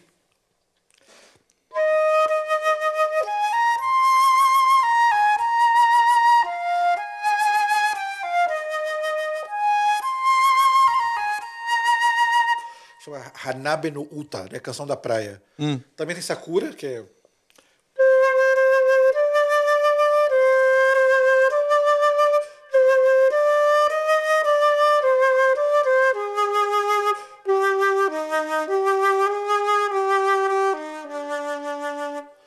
Agora, os arranjos, né? Foi o que eu fiz. James Galway gravou nos anos 90 um disco com um cara chamado Hiro Fujikaki. Hiro Fujikaki, ele é tipo Kitaro, sabe? Sim, sim. Guitarra eu sei bem. Aqueles sintetizadores meio New Exatamente. Age. Uhum. Eu contactei Hiro Fujikaki, que estava vivo ainda, Olha só. e me passou todos os arranjos que ele fez com o Galway. Olha, que legal. E eu, eu, eu- eu, te- eu tenho já as pistas, estou só esperando a- a- o- o espaço na agenda para entrar no estúdio e, E gravar. e gravar. E são temas belíssimos, os arranjos belíssimos, assim, de música japonesa. Putz, que legal, cara. E aí vai ser um desses de quatro por ano aí. É. Então, pô, é muita produção, hein? Tô, a Olha, cada dá- dá três mu- meses você tá tão Estou fazendo, um álbum. disco. Porque quando eu cheguei em Viena, né? Porque assim, eu aprendi muito de gravação na Venezuela. Por conta daquela época com, com, com, com a orquestra Porque contratada. o, o LS Sistema tinha muito dinheiro e tinha um estúdio com os microfones. Tinha 50 Schweppes lá. pra tu ter ideia. É. 50 chuepes, assim, né? No- no- Schweppes é o microfone? É o mais caro do mundo. custa- É mesmo? Custa 3 mil dólares o par. Nossa senhora, eu tô tão. eu- Você tá tão distante da minha realidade isso que eu achava que ia beber a Schweppes. né? Não, não. Exato. Nossa, mas quanta latinha, mas. é As edições sei lá, eu tomo no máximo duas. comemorativas. Então eu tinha o Neumann, t- todos os grandes microfones, eles tinham lá, né? E eu conversei muito com o técnico de som de lá e aprendi a gravar, né? Aprendi a, a- todas as mães assim, né? Quando cheguei na Áustria, que é um país de 8 milhões de habitantes, onde tem dois caras gravando. dois caras que têm um nome e cobram, cobram muito, né? Aí eu cheguei, "Oxe, eu faço melhor. É. A- a- achei um partner lá que a gente começou a comprar juntos os microfones, as coisas. Eu falei, compra isso. Ah, né? você começou a montar o seu estúdio mesmo. Porque Na- o, que- o que eu gravo, eu não, eu não preciso de um estúdio assim pra gravar. Eu gravo ao vivo, né? Ah, mas você, tá, vai- você vai gravar a sua parte ou a- e a parte não, da a orquestra? orquestra a gente grava no teatro. A gente aluga o Ah, teatro. entendi. Já faz Ou faz no teatro. permuta pra, Entendi. pra abrir um concerto, aluga, o- é, aluga o teatro, põe os microfones lá tudo, grava Hum. e vem pra casa fazer a, A mix? a mix, tudo isso aí, né? Tudo Uhum. ao vivo, né? Tá. E os discos da Universal tem, tem vários diferenciais, né? Porque primeiro não é só um disco, né? A gente tem que gravar o disco e um videoclipe. Sim. E eu consegui fazer tudo isso buscando preço, buscando profissionais, buscando balcânicos. Sim, sempre Ba- tem. Os balcânicos são os melhores, assim. Então, os preços lá embaixo. E Croácia. Croácia, Bulgária, assim. O meu engenheiro de som lá é bú- é búlgaro, né? E é super bom. assim, Sim, né? são bons, os romenos. São bons. A gente montou e eu montei uma estrutura que eu consigo vender meus projetos para parceiros. Por exemplo, o sonho de todo artista erudito é, to- é gravar para a Universal. É pra- Ah, sim. Sonho. Que, bra- brasileiro, quem era da Universal no Brasil? Clássica. Nelson Freire. Olha, E agora eu. que legal. Eles não têm ah, outro artista clássico, né? E aí, porque as pessoas não têm projeto, as pessoas vão, vão, vão para um selo desse. Ah, eu quero gravar sonatas de Bach, depois Beethoven. Não, cara, você tem que chegar com um plano um de marketing que eu já tinha pronto, o plano de marketing de meus próximos 12 lançamentos. E, um- e uma estratégia de marketing. O artista erudito não tem isso aqui no Brasil. É verdade. Aliás, o músico, de maneira geral, se prepara tanto para o instrumento, para a própria arte em si, né? Que esquece que a profissão é oportunidade. É, E eu estudei para isso, eu fiz curso disso. Você, que curso que você fez? É, chama Beyond Hã? Be Your Own Manager. Ah, be your own manager. É ok. Beyond, né? Se, be on. Se- Yeah. Seja o seu Próprio manager. próprio manager, seu É próprio apresentado por gerente. Bernard Carrez, que foi um, o superintendente do, do Music House em Viena. Hum. Músico, dando um curso para músico de como se vender. Ah, que legal. Esse cara é o que recebia todas as propostas de concerto do mundo inteiro para se apresentar numa sala que é a segunda mais prestigiosa de Viena. Então, ele ensinava a gente como- como fazer uma proposta, como, como gravar um disco, tudo. Eu fiz esse curso com ele. Isso te ajudou o suficiente? Muito. Muito. Em que momento dessa jornada tua foi esse curso aí? Porque me parece que você tem uma visão também muito clara de se, se colocar Olha, no lugar eu fiz o certo. curso eh, ano passado. Ah, agora eu vou te explicar por que eu fiz o curso. Eu queria saber se eu estava no lugar certo, se eu estava na, Na, na trilha na certa. trilha certa. Hum. E o curso só fez confirmar tudo que eu sabia. Então me ajudou porque eu sei que, eu tô Que no caminho. confirmou, entendi. Me confirmou. Então o que, é que Porque- eu faço? Como é que eu produzo meus discos? Porque um, uma produção sai 10 mil, às vezes, às vezes sai 4 mil, sai 5 mil. E eu não tenho esse dinheiro para produzir os discos assim. Uhum. Como é que eu faço? Mas às vezes o, di- o dinheiro não vai voltar diretamente. Não, ele não volta. né? É, não volta, né? O dinheiro volta em concerto, ele não volta em disco. É, é. É isso que as pessoas, tão- muita Ele gente. te posiciona e aí com tipo isso Porque você o- consegue. O que passa é outras que o coisas. profissional brasileiro de música clássica ele tem, ele tem essa imagem dos anos 70, que aí se ganhava dinheiro com disco, nos anos 70. 70, 80, Sim. se ganhava muito dinheiro com disco. O vinil, Porque né? vendia. e Vendia, isso tal, era. né? Então, hoje em dia, o que dá dinheiro para você não é o disco, é o concerto que o disco ge- gera para você. Sim. Então, isso é, o, o seu- o seu retorno vem no disco. E as pessoas só te respeitam, te contratam quando você tem uma discografia. Uhum. Em música clássica, não sei como é o heavy metal. Semelhante. Eu- eu- É, Você tem uma discografia e você tá com um selo, as pessoas te respeitam.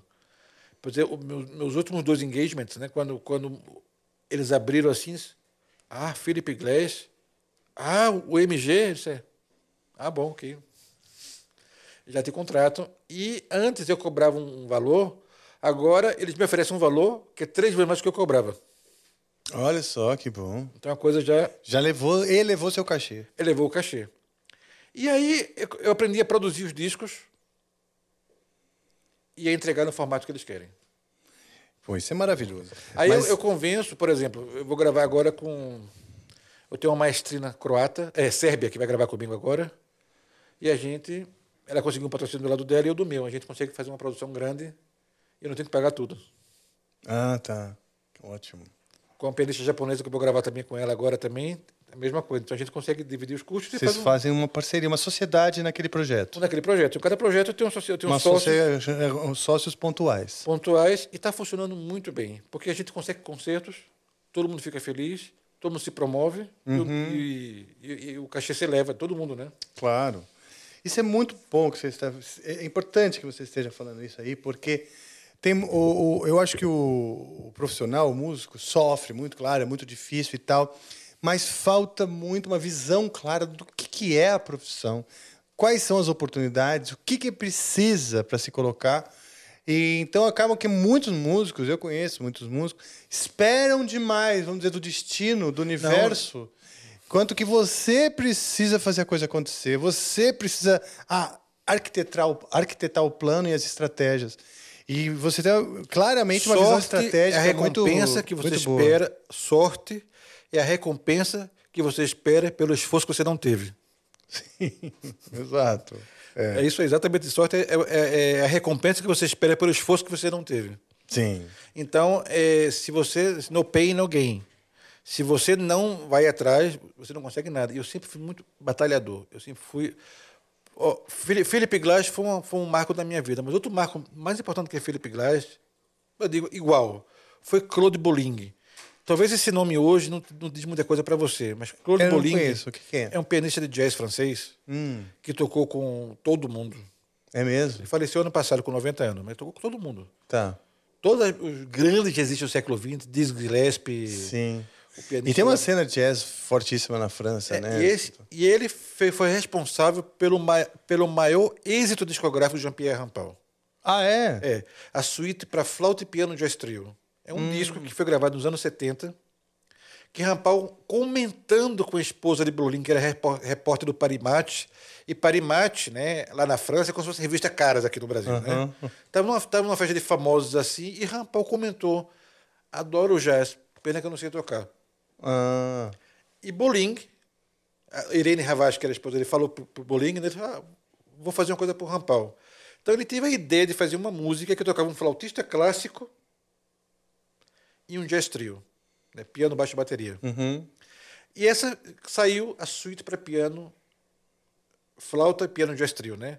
A história é muito interessante para quem s- segue esse podcast, né? E quer saber de, de história de, de disco famosa, esse foi um disco famoso.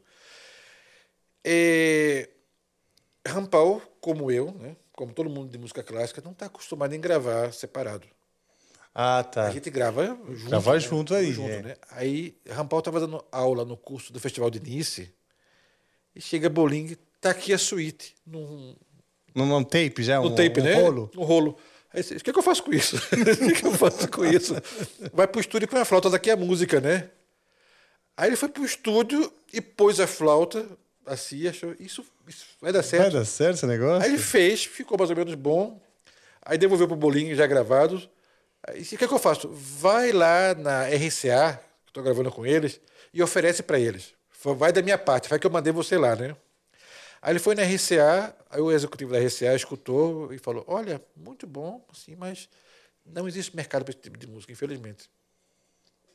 Aí Bolinho, putz. Aí Rampal, eles disseram isso para você, disse: E, e agora, o que, que a gente faz? Ele, Olha, tenta a Colômbia. Talvez a Colômbia, eles abriram um escritório em Paris agora, talvez eles se interessem, né? Aí O da Colômbia ouviu, disse, olha, eu gostei, quer dizer, eu gostei, né? Vamos entrar no risco. Você paga metade da produção da, da prensagem, e a gente paga metade e divide o lucro 50%. Bom, entraram com Aí metade da Boling master. entrou, né? Na coisa, né? A coisa é que o disco, quando lançou o disco, foram 532 semanas no Billboard dos mais vendidos. São 10 anos. Meu Deus. 500, 530 semanas entre o álbum mais vendido. E claro, eu vou tocar para você um pedaço. Sim. Claro que você vai lembrar. Em algum momento da sua vida você ouviu isso aqui.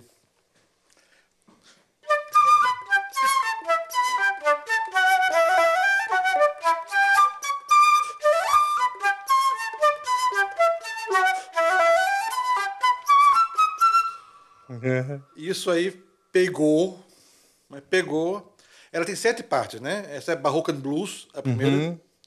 Depois tem uma sentimental e, e todas. Uma irlandesa que é.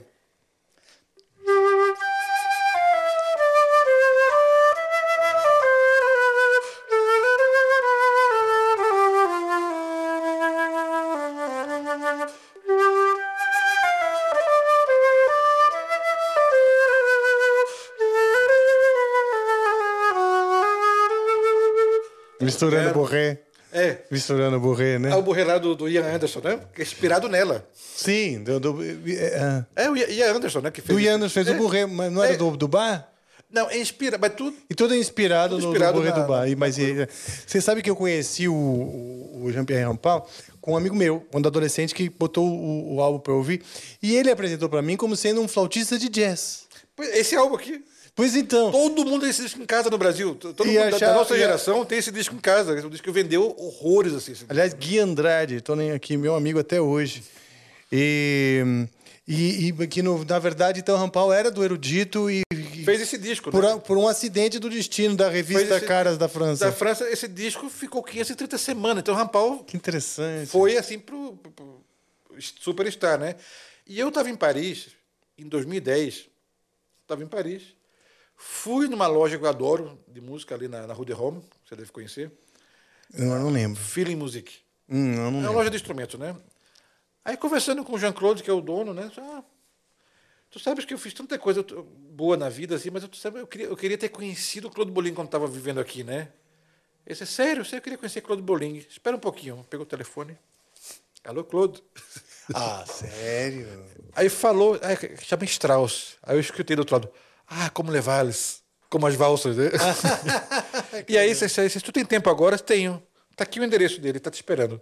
Eu disse, não está brincando comigo. Ele disse, não, vai lá, tá lá te esperando. Aí eu peguei o metrô, fui para lá, para casa dele lá. Olha, você não imagina, a gente passou uma tarde conversando, tocando. Uau! Aí eu falei, vamos tocar junto? Ele disse, vamos, vamos. Aí ele falou, eu tenho dois concertos aqui na semana que vem, vamos tocar a suíte junto nesse concerto, né? Eu disse, não, não, não tava acreditando, cara. Bolinha Meu vai tocar comigo. Deus, cara! E aí a gente começou a tocar junto. Ele estava começando a ficar doente com Alzheimer. Então, assim, a gente ensaiava o dia inteiro. E esqueci o que isso Ele era. esquecia no dia seguinte que tinha ensaiado comigo. E queria ensaiar de novo. Eu adorava, porque eu assim, eu tava... Vamos ensaiar, ué. E a gente. Aí ele falou: Você tá hospedado aonde? Se eu tô num hotel tal, não sai, vem pra minha casa, muda pra cá. Aí me mudei pra casa dele e a gente tocou no Petit Jornal, no Petit Jornal de Montparnasse, que é o bar tradicional de jazz que tocou todo mundo lá, né? Que legal. Eu fui lá, toquei, essa- toquei essa suíte de jazz com ele Que legal. ne- nesse lugar assim. Então foi, eu toquei com o Claude Bolinga, posso falar isso, que foi uma Depois a gente organizou uma turnê, ele me levou. Eu tocamos alguns concertos juntos assim. Poxa, que E legal. É. uma simplicidade. Assim, todos os dois, ele e Irene, os dois assim. E hoje, Você falou Irene Ravage, a gente tem uma atriz brasileira que chama Irene Ravage também. que coisa, né? É, porque a esposa dele chama Irene Ravage. Ravachete, né? E a gente tem uma atriz brasileira que chamava, não sei se é viva. Eu lembro que ela, ele, ele me prepa- ela me preparou umas comidas. Ela cozinhava, né? Ela cozinhava, cozinhou pra mim lá. Olha só. Às vezes tu vai, tu vai provar co- a verdadeira cozinha francesa, né? É, e era boa mesmo? boa, boa. Né? E passei- Você gosta de steak tartar? O que, que você... Que que Steak você... tartar, eu gosto. A primeira vez que eu comi steak tartar, eu não sabia que era steak tartar, né? Foi Hum. minha- minha primeira semana em Paris. O professor levou todo mundo para almoçar e eu não falava francês direito, né? Então eu abri o cardápio e não conseguia entender nada assim. A Steak Uhum. tartar, É isso aqui. faz isso aqui, né? E Quando eu vi o prato assim. Mas ap- aprendi a gostar, né? Ah, eu gosto, eu gosto. Aprendi a gostar. Não, mas assim, o bom é que eu consegui. Hoje eu conheço 52 países com a flauta. Olha só. Eu só fui a turismo uma única vez na minha vida. É Mas mesmo? outra vez, toda através da Então. Pra minha onde? música. Fui para a Eslováquia. É, de turismo. de- com, a, com a família, assim? Não, sozinho. Sozinho. Tu quis, quis, quis conhecer, fui lá, que era pertinho de Viena, fui lá conhecer a Eslováquia, Sim. né? Mas todos os compromissos que eu fiz foram musicais. Fui pro Japão, o Japão tem uma, tem uma história bem legal, assim, né? Quero ouvir essa história. Tem uma história sua no Japão, um negócio de banheiro? Tem, tem, Eu essa- tenho uma essa- história boa de banheiro também, vai lá. Vamos lá, eu eu fui tocar com a Tokyo, Tokyo Chamber Orchestra em, em Tóquio, né? Recebi o convite, peguei o visto aqui em São Paulo, né? E engraçado, que desde o visto, eu achei a coisa. en- Isso vai ser engraçado essa viagem, né? Porque não me deram o visto como musician, me deram como entertainer. Ah, O visto era entre- as entertainer, né? Isso ok.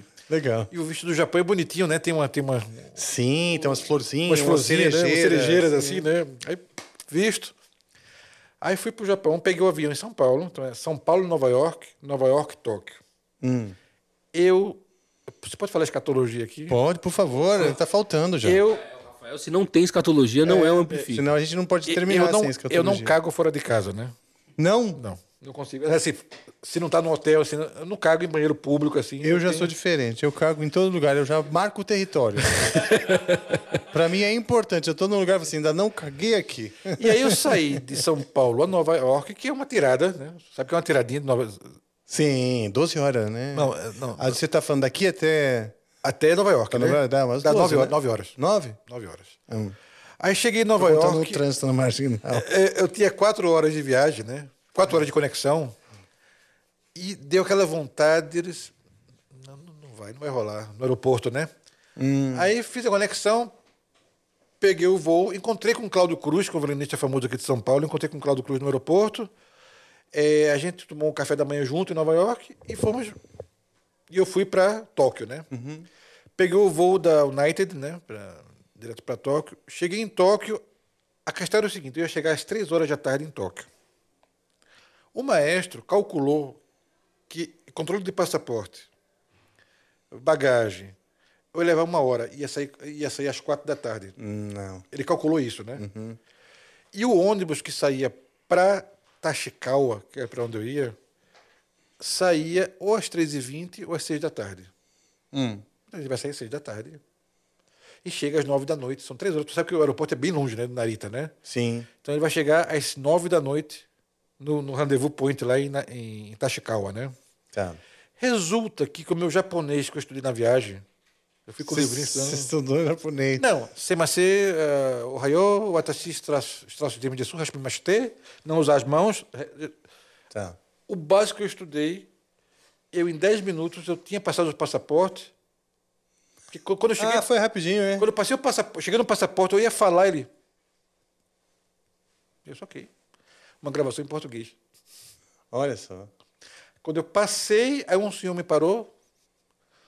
Eu falei, falei em japonês com ele. ele oh. Aí respondeu em inglês para mim. Pegou meu passaporte, perguntou qual era a música que ia tocar. Isso ok, pode passar. 3 e 15 eu estava com minha mala na frente do lugar que compra a passagem do ônibus, né? Aí fui, comprei a passagem. Eu já tinha os 3 e ienes 20, comigo. né? Era, era a passagem. Peguei, caminhei, entrei, entrei no ônibus Ok. e peguei. Aí fui conversando com uma japonesinha que falava inglês do meu lado e cheguei às 6 horas da tarde em Tachikawa. Ela emprestou o celular, liguei para o maestro, maestro, eu estou aqui em Tachikawa. Como assim em Tachikawa? Não, você não pode chegar agora não, o que foi que houve? Eu só estou livre 9 da noite para pegar você. Comecei a ir para o hotel. Não, me fala o nome do hotel que eu vou. Aí ele disse, Vacitong Palace Hotel. Fala de novo. Vacitong Palace Hotel. Mas então me fala, Sertão. É, você que parece hotel. Você sabe como o japonês fala inglês, né? Sim, sim. Bom, e aí eu falei pra japonesinha, ela... "I Help you, I help you. Aí ela começou a perguntar ali pro Tachikawa onde é que era o Vacitong Palace Hotel. E ela achou o Vacitong Palace Hotel. Ótimo. Aí subiu uma escada, passou por dentro de um centro comercial, desceu a escada. Quando eu cheguei na frente do hotel, era o Washington Palace Hotel. Washington. Ai, ai, ai. Agora Não, eu achei Vassi- não era Vassitong, né? Aí cheguei no hotel com a mesma coisa, raio, coisa massa. blá. Peguei meu quarto, né? E eu tava com vontade, assim, né? Agora sim. Aí eu cheguei, isso foi na época do Emule, lembra do Emule? Sim, de baixar as É, coisas. Cheguei no hotel, abri o computador, eu tava baixando mais séries, umas coisas, tava tudo vermelho ainda, né? Deixei aberto e fui pro banheiro, né? Sentei na dignidade e fiz, né? Fiz, Tava fazendo download duplo. duplo, né? Quando eu terminei o download no, no banheiro assim, eu tava perdido dos meus pensamentos, né? Perdido assim, dos meus pensamentos. assim, cansado da Esvaziou o viagem. um intestino e a mente. E a mente, né? Aí Eu tava buscando o papel, né? Eu olhando para um lado, para o outro. Cadê o papel, né? Começou a passar um filme na minha cabeça. Ah, cara, que Eu, li, esse eu, cham, papel. eu chamando a recepção em inglês, explicando. Hello? Eh, do you have toilet paper, please? Mas tudo nos meus pensamentos, né? Quando eu estava perdido, assim, meus, meus pensamentos foram interrompidos por uma coisa quente e confortável subindo nos meus meus, assim, né? Eu. Que porra é essa, velho? E de repente era água quente. Daqui a pouco espuma. Daqui a pouco água quente de novo enxaguando. Daqui a pouco Aquela passadinha. secando e pá, perfume. Tive que fazer uma foto, né? Tive que fazer uma foto. Olha, quando terminar o- o- isso aqui, eu vou subir no Instagram essa foto. Tem essa foto até hoje. Não do que eu fiz, mas do, do, do, do toalete, né? Assim, né? E a- lembra da marca do toalete, né? Touro. Totô. Totô. é. Totô. Totô, isso mesmo. E aí me limpou sozinho, cara. Eu disse, Nossa, gente, Isso é muito bom no Japão. Você senta. A primeira coisa que eu faço também, assim, indo pro hotel, é. Você senta. E a tampa é quentinha. é quentinha. Isso aí também é quentinha, né? A tampa é quentinha. Quando você tá terminando, eles psicografam o final. E aparece, então, um jatinho quentinho. No caso dessa daí que tá falando, não é mais luxuosa, que passa É. espuminha. Espuminha, tudo isso daí. Ventinho, perfuminho. É muito gostoso. E o negócio é que essa. essa... não, mas assim, tu imagina, né? Que tem... e no Brasil não tem isso, né, cara? Não. É uma super ideia e. É, mas deve ser. deve- é uma tecnologia sofisticada, deve ser caro uma tampa daquela, né? Deve ser. Aqui já é caro uma tampa normal, que, que dure mais que um ano. Aí quando eu saí do banheiro e fui pegar o computador, tava tudo verde. Em 2009, a internet no Japão era 100 mega. Nossa. Em 2009, a banda larga era larga mesmo, assim, né? Era, era 100 mega, assim, né? E aí fui lá, como flautista, não como brasileiro, como flautista, fui tocar Mozart. Ah, que legal. no Sumitory Hall. Assim, foi um concerto maravilhoso. Que legal. E foi assim que eu conheci o Japão a primeira vez. Que legal, nossa. A minha história com banheiro no Japão, essa, essa dessas, desses banheirinhos aí são inúmeras, mas é na verdade uma história que meu tio me contou quando era menor. Meu tio ele era um dos executivos da Johnson Johnson do Brasil e foi uma turma da Johnson Johnson no Brasil fazer um- uma espécie de, de- de visita né, às Johnsons do, do- do Japão. Japão. E lá na fábrica, eles estavam lá tal. Até que tem um. Foram num, num banheiro do meio da, da- da- da planta da fábrica, foram dar um- os, os mijos, né? Dar uma paradinha para dar uma mijada. Aí, de repente, eles estão lá e um dos brasileiros estava preso na porta do banheiro. Tinha uma, uma porta tipo aquelas de. de- de- de- da- na fábrica, uma porta de, de bang-bang, né? Sim. Só que para, pre- pa- parada, não quer abrir. E aí o brasileiro assim, ah, fala aí com os caras que eu tô preso aqui, pô! E aí os caras que estavam é, se seroneando a visita, olhando ele ali, assim, começam a rir assim, meio constrangido, né? E os brasileiros ali e tal, só que um ficou preso pra dentro do banheiro. E aí o, ele, ah, tô preso aqui, pô, fala com os caras, pô, não abre esse negócio. Ele rindo e todo mundo na fábrica, olhando pra ele, olhando pra ele. Até que alguém fala assim, avisa o teu colega que a porta só abre depois que lava a mão. E ela, ô, pô, não abre essa porra aqui, meu. Ah! Todo mundo vendo que o cara não tinha lavado a mão. mano. E você vê, mas o senso de higiene dentro da fábrica da Johnson's, o cara não consegue sair de lá porque não- eles não querem correr o risco de um cara seguir, né, manuseando, vamos dizer, aquelas coisas de... de- Com a mão suja, né? com a mão bac- suja, bactéria. né? né? E isso é uma coisa que... Tu lembra do que- táxi do Japão, né? Sim, a Luva luvinha, branca, lu- lu- luva luvinha, branca, tudo isso aí. forrado de, de, de, de branco também. Né? É um país muito civilizado, né? Civi- Eu digo civili... com civilidade, né? Sim. Aqueles táxis e tal, que você vai super, os caras super educados e aquele luxo e tudo. A gente foi o. o- e e a- e a- eu, eu vejo a simplicidade, eu aprendo muito com a educação e com a simplicidade deles. O cara, a primeira, uma das primeiras vezes, o presidente da gravadora queria jantar com a gente. Então vou mandar um, um, um carro buscar vocês, né? Manda um carro de luxo, aqueles, aquele, aquele, uns três táxis para pegar todo mundo no hotel, né?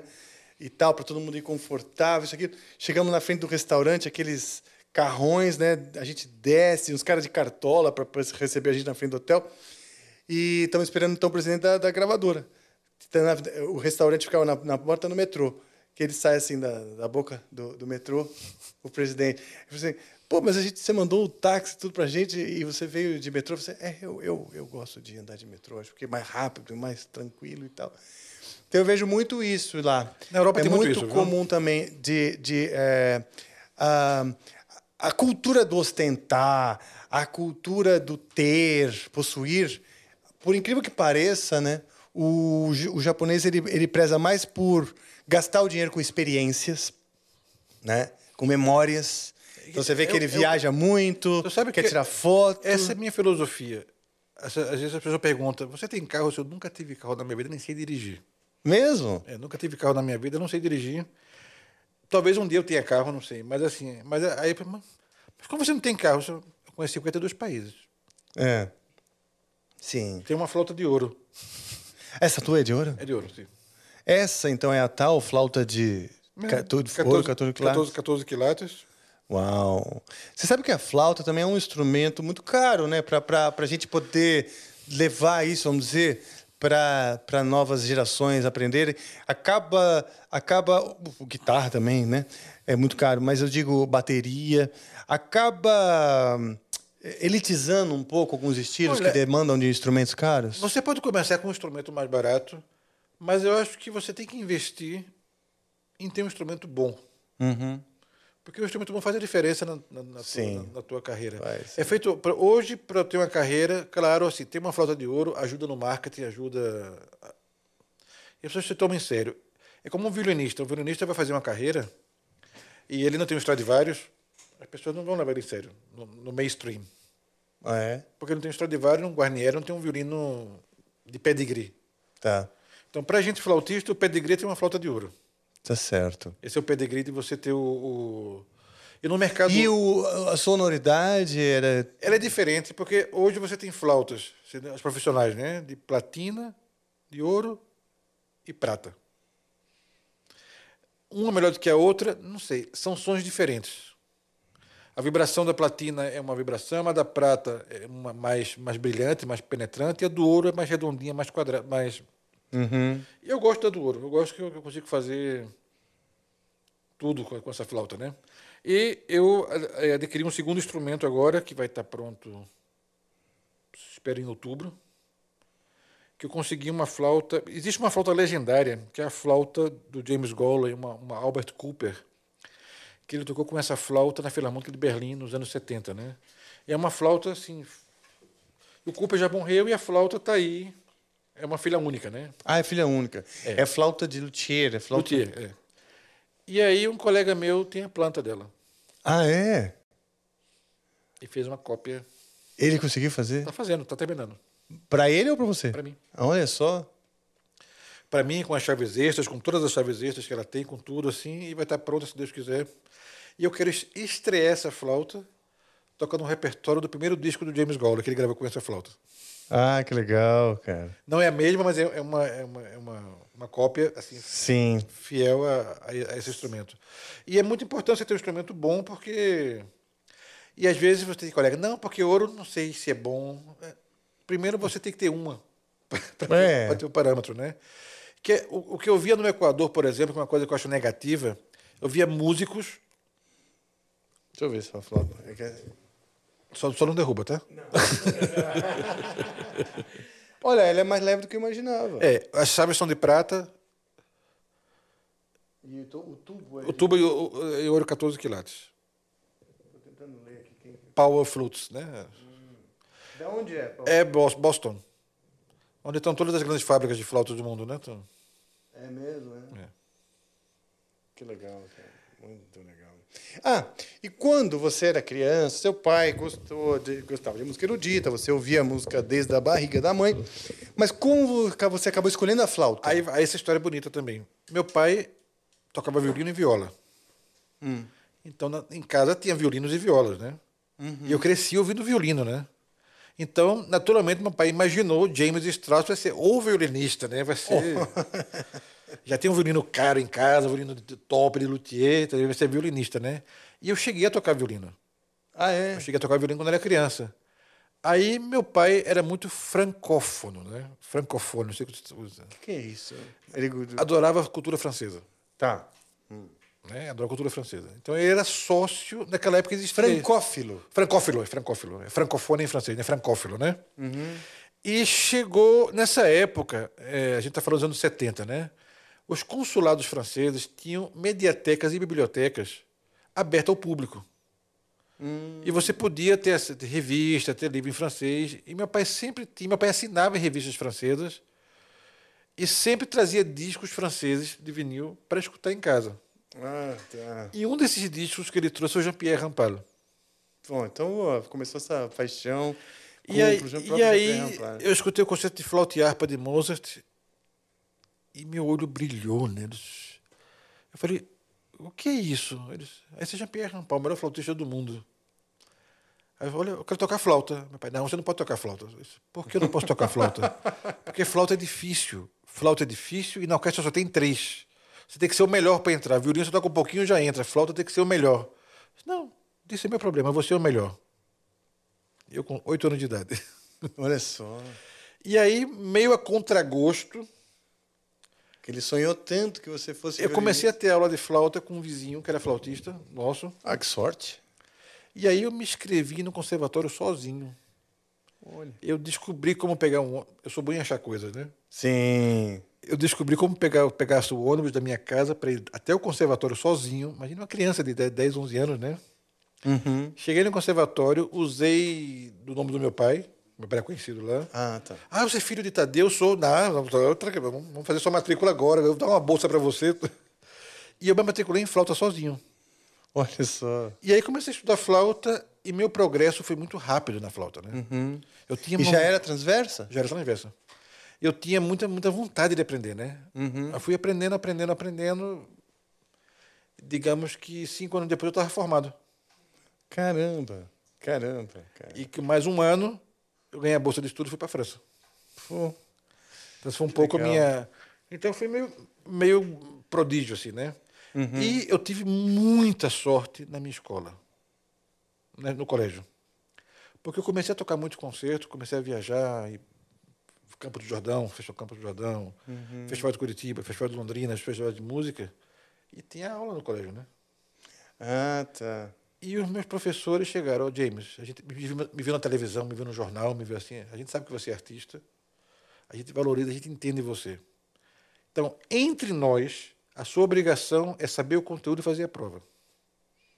Ah, eles, eles disse que contavam suas faltas. Ah, Não, não podia fazer isso. que bom, hein? E eles fizeram, eu tive muita, muita sorte. Eu re- essa história, eu relembrei dessa história semana passada, que eu reencontrei um colega de colégio, assim, na rua, e ele me relembrou essa história, né? Como. Ele falou um lado, que- como os alunos me viam, né? Tu sumia, tu chegava no dia da prova, fazia a prova, tu tirava nota mais alta que todo mundo. Mas você estudava? Como você Estudava. fazia? E, e como você aprendia a matéria, se, se, sem frequentar tanto? assim. Eu sempre fui muito de ler e guardar. Ah, bom. Bom. Quando eu não sabia, eu pedi ajuda. Eu acho que química- a física, eu tinha um pouco de dificuldade em física. Aí eu tinha um vizinho que sabia de física, aí eu pedia para ele ajuda, ele me dava umas aulas. Eu... pe- Ah, é assim para aprender, já sei como é que é. Chegava lá e... Que bom, cara. eu, sempre, fui- eu sempre fui muito bom de assimilar as coisas, né? Então eu assimilava, fazia. Então eu fui passando de ano assim, sem. Vamos falar de música nas escolas, né? A música, eu vejo que nos países desenvolvidos, a educação né, desses países, quando a, a- a- a boa educação, inclui a música, né? E, e é possível, diz, né? A gente, existem estudos e tal, mas o quanto a música ajuda a estimular, a desenvolver a inteligência, o raciocínio, a absorção, Completamente, o completamente. foco, né? O apre- próprio aprendizado. E, e você fala, pô, você estava estudando hum, coisas complexas, e aprendendo instrumento e tudo mais, obras complexas, e isso estava, no fundo, massageando o teu cérebro também para aprender as coisas da escola, às vezes até com É, Eu- mais eu- facilidade. Eu, guardo, assim, eu tenho, eu tenho um cérebro que eu consigo guardar tudo. Eu lembro de coisas completamente inúteis, mas eu lembro. Como o número da minha primeira conta bancária, quando eu tinha 15 anos de idade, assim, eu lembro o número da conta, que hoje não existe, nenhum banco existe mais. É Nunca assim, mais né? vai precisar. Número de telefone. eu guardo, assim. Então, eu, eu guardo essas coisas assim. Inclusive, eu encontrei recentemente. Eu estava no hospital em Los Angeles, em, em Atlanta, né? E aí eu reencontrei no Instagram a minha primeira namoradinha, assim, né? meu primeiro amor, assim, né? Tá. E a gente começou a conversar depois desse tempo todo, assim, e ela ficou impressionada como eu lembrava de tudo. É mesmo? Eu lembrava de tudo, assim, exato, parecia que eu tinha encontrado com ela ontem, assim, né? Uau. E essa, isso me ajuda muito na música também. Sim. Então, quando eu toco, assim, eu sei a música. Eu gosto muito da expressão par cœur, ou tocar de cor, Uhum. porque vem tocar... De coração, né? Coração. Uhum. Se você aprende, se você sabe, você não esquece nunca mais. É. Então, sempre que eu vou tocar um concerto de Mozart, uma coisa- são coisas que eu sei, né? Eu não preciso de partitura, porque a música está aqui, tá aqui dentro. Sim. Então eu toco. Mas a- você está falando da educação nas escolas, assim. Eu acho que isso no Brasil teve, tiraram, botaram. Não sei como é que está a atual situação, agora se tiraram de novo. Não, hoje tá ruim, né? não, não se coloca música, tudo que é ligado à cultura é, é- é colocado como uma futilidade, uma coisa desnecessária, entendeu? Não, não é. A, a coisa é. é- É como se fosse um detalhe na, na educação. Quando Eu que- é? tive um música na escola. Independente. De, de- a escola que eu estudei tinha música. Era opcional, mas tinha, tinha, tinha disciplina música. E quem fez, naquela época, a maioria, Spock fez. É, Spock começou aí. E eu também, né? Aí, eu tinha música em casa, mas a a escola dava aquela.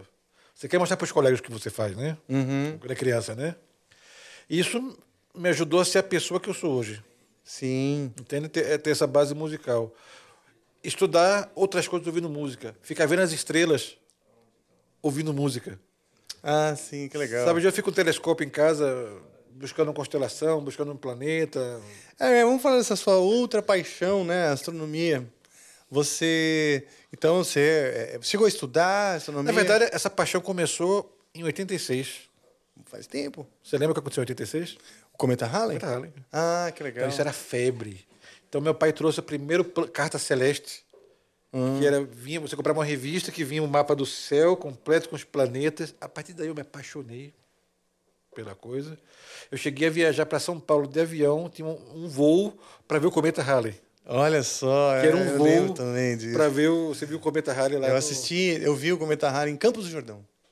Que das sorte- montanhas. Que sorte você teve, né? Foi muito bonito. A gente, espero que a gente veja de novo. Espero viver até lá para ver de novo. Ah, né? acho que não, né? Será? 72 anos que demora pra É? passar. Eu não sei, eu não tô com essa paciência toda, não. Você parece saudável, viu? Você parece saudável, né? Sim, mas eu tenho 50. Você tá com quanto? 47. É, estamos com quase a mesma idade, né?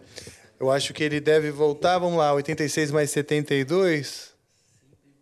É, a gente, vai, a gente vai até com 90 e poucos anos. É, então, eu não tô com essa paciência toda, eu prefiro já ter partido. Né?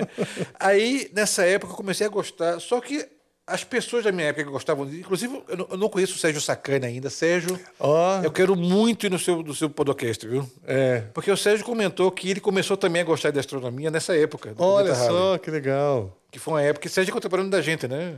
Hã? Sérgio é contemporâneo da gente. sim, né? sim, ele tem, por- te- é, tem a sua idade, acho, 47. É.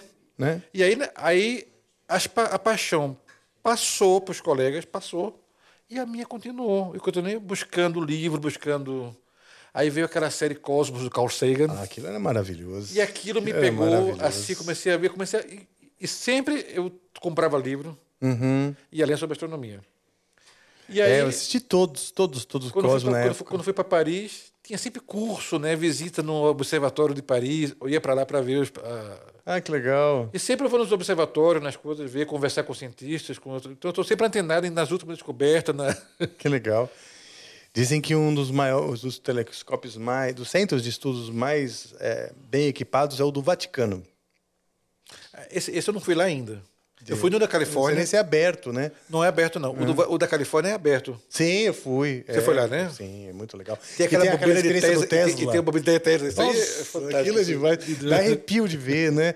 Porque exatamente, não é uma cópia, é exatamente. É a dele, é que ele fez, né? Que ele fez ali, a bobina do Tesla. Eu vi lá também. Não, é muito legal. E aí você assiste o pôr do sol, vê também umas. é, tem os telescópios para você olhar, mas é muito. Passeio que não pode faltar. Ah, não pode faltar isso aí. É. Eu, fui, eu fui, eu passei, eu fui três vezes Você lá. sabe né? que o Sérgio me contou que tem tá agora um grupo que está criando um telescópio gigante no Brasil, em Natal, do tipo que tem no Chile. Ah, daquele do Chile. Que, que na- Natal tem espaço para isso, tem céu para isso. Tem céu para isso. E eles vão fazer um grupo internacional, uma- uma- um consórcio, vários, né? Várias pessoas. E, e que vão fazer um gigante lá em Natal. Olha que legal. Eu sempre gostei, desde criança, né? do sci-fi. Eu sou, eu sou um menino sci-fi, né?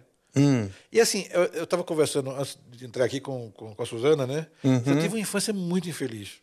Mesmo? Muito infeliz. A minha infância foi horrível, assim. Ah, fala sério. Te digo por uma, por uma coisa. Primeiro, assim, eu ouvia música clássica. né? Eu não tinha conversa com as pessoas. Será aquele menininho chato Cha- de não tinha- É, suspensórios? Eu não tinha conversa com as pessoas. Você usava suspensórios? Não. Talvez uma ou duas vezes eu devo Senão eu ter ia ter usado. que fazer bullying com você na escola. Então, eu não tinha, eu não conhecia música. ah, a música do mundo, né? Não Das conhecia. pessoas. É. Eu não conhecia. Então, assim, eu não coisa. tinha assunto. Assim, eu gostava de astronomia. E qual moleque de 10 anos de idade, de 12, 13 anos, que, que gosta de astronomia? É, um nicho ali pequeno, né? Então, eu era muito, eu era muito sozinho, cara. Era, era uma coisa muito. Eu não tinha com quem conversar, era com, a- com criança, só com adulto. Entendi. Eu conversava assim. Então, até meus 14 anos foi difícil. Aí eu conheci um amigo que eu tive muito querido, que faleceu infelizmente ano passado. Foi Leonardo. Leonardo, ele foi o primeiro amigo nerd que eu conheci. Nerd. Então, a gente tinha um grupo de nerd que se reunia todo Já, fim de você semana. já não era- estava no sozinho no mundo, né? Então, éramos seis pessoas que se- nos reuníamos. Pra nerdologias. Então, desde escutar Wagner, Nossa senhora. a discutir Einstein, física, física Deus. quântica, né? Cálculos. Então, é- é- é- esse foi o primeiro nicho de amizades que eu fiz. Já não me sentia tão sozinha. Sozinho. Eu vou me sentir melhor quando eu fui para a França. Ah, Aí na França eu tinha gente que tinha o mesmo nível intelectual que eu tinha. sim, que legal, que bom que você uma hora, né, encontrou. Eu tive uma infância ótima, tal. A minha foi difícil a minha adolescência, mas assim, questões emocionais e tal, mas graças a Deus a infância foi maravilhosa. Você falou de Wagner e de nerdologia, né? Você vê que tem uma ligação entre os Anéis de Nibelungo e o Senhor dos Anéis. Claro. Não é? Só não vê quem não quer, né? Só não vê quem não quer. Ou não sabe. Ou não sabe, né? Você Não só não é? vê. Mas assim, é evidente, eu acho que o Tolkien ele se inspirou ali naquela história do, do Wagner, não? Claro, é, claro. Tu sabes que produzir um filme com um ator dos anos 80 é genial. O filme é dos anos 2000. O filme chamou Anel dos Libelungos, Ah, é? com Julian Sands. Não, não sabia. Lembra do Julian Sands? Fez Warlock. Ah, sim, nossa, antigo, né? Ele fez esse, esse filme, aí o Anel dos Libelungos, que é a história do Wagner contada num filme de duas horas. Olha só, que é muito semelhante com o Senhor dos Anéis. Aí É você assim. ouve, você viu o filme, você, eu já vi esse negócio. antes, né? Você vê. é parecido, né? O Tolkien bebeu dali e Bebeu dali, desenvolveu- mis- misturou, é claro que tem a linguagem dele, era um gênio, porque tem toda a questão da linguística, É. etc. Mas, Mas Va- Wagner era visionário. Wagner criou uma mitologia naquela época Sim. que, sim. que muita gente bebeu daquilo, né? Você bebeu. É, e, putz, e, e o quanto ele trouxe naquela eminência da, da, da, da- da tonalidade, o cromatismo e a, acho que a, a harmonia no seu mais alto sofisticação, Tem né? uma questão Isolda, né? Que ele comenta... "Poriri, popori". Isso é fantástico, né? Você vê... E o Wagner... Como, é louco como você deixar a, co- criar essa anarquia com, com, com, a- com, a- com o centro tonal, né? Conceptual. E Debussy, a partir disso, daí foi que Debussy criou... ah, A ideia do... do, do- do, do, do- do Da impressionismo, né? Agora tem uma história que eu não sei se o- você sabe. o- o- porque daí começou uma parada muito doida que o Debussy também faz, que eu acho que é muito legal, do- dos tons inteiros. É, na verdade, ele, pensou- ele começou, né? Debussy com isso aqui. Essa, essa música que eu vou tocar para você agora, esse começo aqui, é a música que fechou o século XIX e abriu o século XX na música, Olha só. que é o prelúdio da tarde de um fauno. Que é.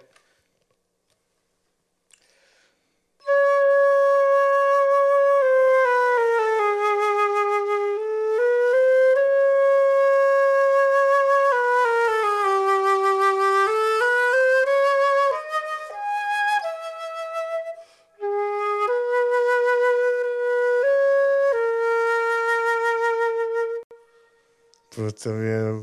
Eu vou te contar uma coisa. Isso é de 1919, 1910. inspirado no poema de Stéphane Mallarmé, né? que é Prelúdio, da- da- Prelúdio- é, Prelúdio da, Sexta, da Sexta de um Fauno. Né? Tá. É, nessa mesma época, Pixinguinha estava em Paris com os Batutas. Tá. Eles foram para passar um mês em Paris, no Bataclan, que era um clube que, que tem até hoje. Sim, sim. Eu to- Sabia que eu toquei no Bataclan? Ah, tá vendo? Pixinguinha também Le tocou no- Bataclan, que legal. no Bataclan. E, e a turnê de um mês durou nove meses. Que não deixavam eles ir Não embora. deixavam embora. Diziam que eles eram vertiginosos. Essa era Uhum. a palavra, assim, que ficavam assim, encantados. E Pixinguinha... E o quando- choro tem muitos cromatismos também. Não, né? eu vou chegar aí para você. Vou chegar em Tristão e Isolda agora. Vou chegar em Tristão e Isolda e Debussy. Pixinguinha, quando veio pro Brasil, de volta a essa turnê, chegou com Carinhoso. Choro Sinfônico. O primeiro nome do Carinhoso, ele não tinha letra. Era Choro Sinfônico. E as pessoas, Pixinguinha enlouqueceu. Ele tristanizou o choro Olha só. de Tristão e Isolda. Mas ele viu o prelúdio de Debussy também. Aí. Eu tenho certeza que ele viu. Que coisa, foram contemporâneos, Porque né? tu lembra do, como é o acompanhamento de carinhoso? Darararara. E aí, isso vindo do, do- do Debussy e do Tristão e Isolda. Ah, só. Que legal, hein? Que as pessoas falam, não, ele enlouqueceu, o peixinho. tá Não, tu enlouqueceu, mas. Pra fazer um choro. Tá, Cromatismos. Estão loucos. Tadam, tadam, tadam, tadam. Ele tá, fez- tem, tem a ver com, com Weiler, com, com, com cromatismo, Sim. com Tristão e Isolda. Pixinha, tu imagina isso? Olha só que coisa. isso- Como, como essas colisões, aí né? você dá outra colisão agora. Outra... Dom Pedro II adorava viajar incógnito. Hum, viajava incógnito. Ele ia para a Europa, pegava o trem e viajava no, no, no, no A vagão, paisana. no vagão é, econômico.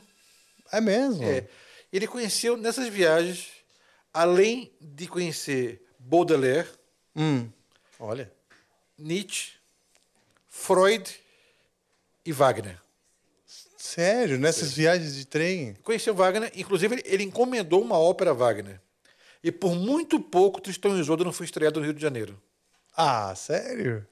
Tristão e Isolda foi, foi a princípio feita para ser estreada num teatro pequeno, que era o Teatro Municipal do Rio de Janeiro. Olha só, cara. E acabou não dando certo porque, Sei lá, por razões assim. E ele conheceu o Nietzsche. desviaram verba. É, desviaram o verbo e não. e não- Ah, que barato. Mas é a coisa, pra você ver como, como, como era. Que coisa, então tava, o mundo tava conectado, né? Quando e tudo era perguntam tão pra mais mim- distante, É, né? quando perguntam pra mim, mas você- você é PSDB, você é PT, você é Bolsonaro, eu sou, sou monarquista. Você é o quê? Sou monarquista. Monarquista, é, você... Porque Dom Pedro II foi a figura mais im- importante que o Brasil teve até hoje. Foi o E vem cá, ele escreveu o hino mesmo? Como foi? Não, não. O, pri- o pai que escreveu, Dom Pedro I. o primeiro que escreveu. Mas Há- há há, controvérsias. controvérsias, né? É, que eu fiz uma pesquisa sobre isso também. Eu tenho um É, artigo porque publicado sobre isso. o... Porque é muito estranho. Aquilo é muito primoroso pra um cara nunca ter Aí Ah, eu composto vou te nada na comentar vida. um assunto que eu domino também, que é o Congresso de Viena de 1815. Hum. E a figura mais emblemática da Europa no, no século XIX era Talleyrand, Hum, que era o ministro articulador de Napoleão. Tá. E Talleyrand tinha um espião ao seu trabalho, tinha o James Bond dele lá, né? Tá. Que se chamava Sigismundo Neukomm, Hum. que estava no Brasil na corte de Dom Pedro I. Que Hum. Neukomm era compositor e espião. Olha só. E era professor de Dom Pedro. E provavelmente tem a mão de Neukomm nessas composições todas. É, pelo amor de Deus, o cara. Nunca compôs nada, de repente compôs aquele hino. hino. Aquilo é primoroso, bicho. Esse hino é fantástico. É fantástico. assim. Parece É uma o mais abertura- bonito que já Parece uma existe. abertura de ópera, né? É. Parece uma abertura de ópera. Muito E bonito. Dom Pedro tocava fagote, tocava clarineta, tocava flauta. É mesmo. Ele era- ele era... É, fazia parte da educação, da, da, da, da grande elite. né? E a arquiduquesa Leopoldina, que Brasil e Áustria era quase o mesmo país, porque a Leopoldina era filha de Franz Joseph, Hum. imperador da Áustria. Então tinha essa, essa- esse parentesco. Sabe, porque e- e o rei se casava entre eles, né? Sim, sim. Então, a arquidu- a arquiduquesa da Áustria, Leopoldina de Habsburgo, casou com Dom Pedro I de Orleans e Bragança. Hum, O- Juntava as duas casas, e Brasil e Áustria, e fortalecia. fortalecia as gerações Brasil e Áustria, porque a, ra- a nossa rainha, a nossa imperatriz, era austríaca. Então tinha toda uma. Era uma época onde as coisas eram mais distantes, mas se fazia coisas nessa época. Porque tinha vontade política. havia cultura. Sim, A cultura para Dom Pedro I e II era importante a cultura. sim. Então, se Varosaba só existe Carlos Gomes hoje por causa do Dom Pedro II, Por quê? porque foi ele que ajudou Dom Pedro, eh, Carlos Gomes a ser Carlos Gomes. Ah, é? É. Duas coisas, Dom Pedro II e a maçonaria. A loja O maçônica Carlos Hum. Gomes era maçom? era maçom. A, a- a loja maçônica pagou a passagem dele para a Europa e Dom Pedro sustentou ele lá. Ah, que legal. E, não era, Que e era legal. do bolso dele. E você vê, né? o- Sustentava do bolso dele, não era dinheiro do governo, era dinheiro do, do, do- do- do bolso dele, sustentava eh, Carlos Gomes. Ah, é? Como um patrono. assim, um- Anônimo. Anônimo, é. Ele não gostava de tomar, de ter publicidade, só descobriu tudo isso depois que ele morreu. Então, você falou da, da, da- dos, do, do, do Sibérios, né? Com o seu orgulho da, mus- da, da- da cultura finlandesa. O Guarani, né? Do, Qual- do Carlos Gomes, ele, ele exalta a cultura brasileira. O, Foi a primeira ópera com a temática brasileira. M- Mesmo cantada em italiano, foi a primeira obra com a temática da Amazônia. Sim. Depois do Guarani foi que Verdi fez outra ópera. Verdi fez uma obra que se passa na Amazônia também. Ah, é? É. Mas depois, depois do Guarani. Olha só, então. Acho que isso- essa, é, fo- foi um momento de, de, de glória aí que a gente. Pelo menos cultural, né? Mas assim, a gente, tem- por exemplo, tem. ah, quais são os compositores do Brasil que você conhece? Carlos Gomes. O Guarinieri, o Calma, Vila Lobos. Carlos, Gomes foi Carlos Gomes por Dom Pedro I. Vila Lobos foi Vila Lobos por causa de uma pessoa. Hum. Jorge, eh, não, Jorginho não, é Arnaud Guinle. O pai do Jorginho Guinle. Ah, Uhum. Sabe o- o, playboy lá, brasileiro? O pai dele foi que patrocinou Vila Lobos. É. Patrocinou Vila Lobos. Olha só. Porque Vila Lobos era um compositor que não tinha muita, es- muita força, porque ele não tinha, ele fazia tudo sozinho, né? Uhum. E aí, quando ele conheceu a- Arthur Rubinstein, o pianista, o pianista conhecia Arnaud Guinle e falou: Olha, você podia ajudá-lo e o nome do Brasil ia ser bastante elevado lá fora com ele. O que é que ele precisa? Um apoio mensal para se, man- pra se manter e ajuda financeira para publicar as obras dele na Europa. Quanto é isso? Ele disse o valor? Não, isso tranquilo, dou para ele. Que bom. E Belo foi para a Europa, não foi estudar, ele foi para a Europa divulgar a música dele. Tanto que tudo edi- todas as edições É, Max- são francesas. É do né? Ram Max Schick, que publicava a música do Vila Lobos. Ele foi para a Europa e teve o apoio do, do- desse, desse industrial visionário. Então, Vila Lobos e Vila Lobos no mundo hoje, por, por Arnaud Guinle. Olha só, que legal. Carlos Gomes por, por Dom Pedro I, Dom Pedro II, né? Então, no Brasil, hoje, esse apoio no Brasil está meio inexistente hoje. Então, um artista brasileiro de música clássica é quem é, como, Ca- como Arnaldo Cohen, como Nelson Freire, porque lutou muito, mais que todo mundo. A gente, a gente, a gente luta mais que todo mundo para conseguir as coisas. É. Sim, todas as estilos. Porque tudo para a gente é muito mais difícil que para que pro... Sim, eu vejo o teatro, eu vejo artes plásticas. O brasileiro tem que ca- camelar muito mais. muito mais do que um europeu assim né eu teve eu, assim eu, eu comecei eu, eu fiquei um pouco meio dis- um pouco descrente de Deus assim quando meu pai faleceu mas de repente eu comecei a gritar mais no- no- na lei do retorno né porque tudo de bom que eu fiz na Venezuela voltou para mim nos últimos quatro anos de uma maneira ah, eu nunca pensei que eu ia chegar na Universal assim Que bom. estar tá na Universal tá gravando os discos que eu estou gravando tá viajando tá dando um concerto Sim. eu estou aqui mas já tenho concerto já marcado em Paris em Suíça né, em Praga Yeah. eu, eu tenho uma vida que eu sempre sonhei. Que legal, cara. Você, Você, tá mesmo. você imagina que, assim, meu pai dizia uma coisa importante, né? Tenha muito cuidado com o que você desejar, que você pode acabar conseguindo. É isso aí. bom, muito bom. James, eu passaria a noite aqui, viraria a noite conversando contigo, porque o papo é muito bom mesmo, muito bom mesmo. Eu aprendi muito hoje conversando. Foi um prazer. Eu acho que. ah, obrigado pela honra de você ter feito o seu primeiro t- podcast aqui no Amplifica, no Brasil, né? Isso é muito bom pra gente. E foi uma aula para todos nós, para todo mundo que está assistindo que mostra essa coisa do saber se colocar, saber se articular. Não é só se dedicar ao instrumento. O talento com o instrumento, ele é o mínimo que a gente precisa para ser um bom músico. É tocar direito, né? E, e, claro, você é um cara fora da linha, fora da curva, toca desde criança, mas eu digo, a sua personalidade, ela, ela, ela é impressa no, no, nosso- no seu sucesso. Muito obrigado. A gente imprime, eu acho, a nossa personalidade no destino, na- nas coisas. Você- Cada historinha que você contou Foi por conta que você foi atrás, quando... Eu sempre fui atrás, eu sempre lutei para ter as coisas. Assim. Eu sempre fui muito. eh, vou contar só mais uma coisinha. Vai fundo. Um dos compositores mais famosos do mundo para trompete, né? Hoje se chama se chama Alexander Aratunian. Ok. Vou chegar nele. Ele é armênio, artista do povo da União Soviética. Ele ganhou o prêmio Stalin duas vezes e as duas vezes ganhou na frente de Shostakovich, né? Ah, Olha só. Ele foi o, o cara, né? Tá. Bom, eu fui convidado para dar um concerto em Reykjavik, na Hum. Que Islândia. é- ah. E na Islândia, eh, eu fui tocar na Islândia e Aratunian estava lá na Islândia. Eu disse, "Eu vou conhecer ele, quero, quero falar com ele.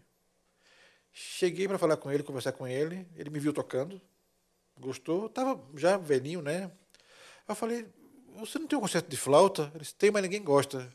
Eu disse, Manda que eu toco, eu toco. Você, você- você conhece? Não, mas eu, eu adoro a sua música. Não, porque ele é diferente. Eu, eu toco, eu quero tocar, tocar e gravar. Nas cegas você mandou. É assim, né? E aí eu tenho o kamikaze, né? pum, joguei o negócio, né? Seis meses depois, recebo. Dei meu endereço para ele num pedaço de papel, assim, imagina. Queria guardar um. pe- Ele guardou o pedaço de papel. Não só me mandou um concerto, como revisou inteiro e dedicou para mim. Nossa senhora. Eu estreiei esse concerto no Brasil, toquei, no- toquei em Brasília, com a Orquestra do Teatro Nacional, dirigido pelo um, um maestro canadense, né, Daniel Lipton. E foi esse concerto que eu fiz antes de visitar meu pai no hospital, né, em 2011, né? E esse concerto foi a última obra que ele escreveu. E quando ele faleceu, quem escreveu o obituário dele no The Guardian foi eu. Olha só, cara. Porque ele tinha. Foi o último concerto que ele tinha composto, né? Então eu fiz o, o- o obituário e, pude, e eles publicaram, né? Putz. Que legal, cara. Porque eu sempre busquei oportunidade. Eu não, eu não, esp- eu não- eu não espero as coisas virem até a mim. Sim. Não, você vai atrás, vai de Eu coração vou. aberto, Então, as assim, pessoas. eu cansei. Aqui no Brasil é muito difícil pra gente de pedir concerto. Por exemplo, eu nunca toquei com o Alzesp. Nunca. Não, já tentei. Falei do Felipe Glass para eles assim, nunca me pararam, nunca me pararam. Tá bom, assim, eu não insisto. Se se eles acham que eu não estou aí no nível, não, não, não vou tocar com eles. Acabei gravando com o Simão Bolívar, na Venezuela. Estrei o concerto em Florença, na Itália, do Felipe Glass. Foi notícia no mundo inteiro, saiu na primeira página do jornal. E com o André Bocelli assistindo. É mesmo? É que o concerto foi na Vila Bertelli, em frente à casa do Bocelli Ah, aí ele só atravessou a rua. e foi assistir, né? Então, co- essas coisas acontecem na minha vida, porque eu, eu busquei oportunidade. Sim. Então, você busca oportunidade, é muito importante você buscar oportunidade. Então, eu não espero o sucesso, eu vou atrás dele. Exatamente. Eu acho que isso foi a grande lição dessa nossa conversa hoje. Porque ah, tem muita gente que reclama, "Oh, não veio para mim, pô, não aconteceu, né? Sim, mas você tá ali dedicado, faz direito, sua, sua arte, etc. Mas não adianta só isso. Você tem que correr atrás da oportunidade, não esperar só ela bater na tua É, é porta. espera, é- é- não, é correr atrás, ir atrás, porque quando você vai atrás, você batalha, você, cons- você conquista as coisas. A gente- A gente tem muito mais poder do que a gente imagina que tem. Verdade.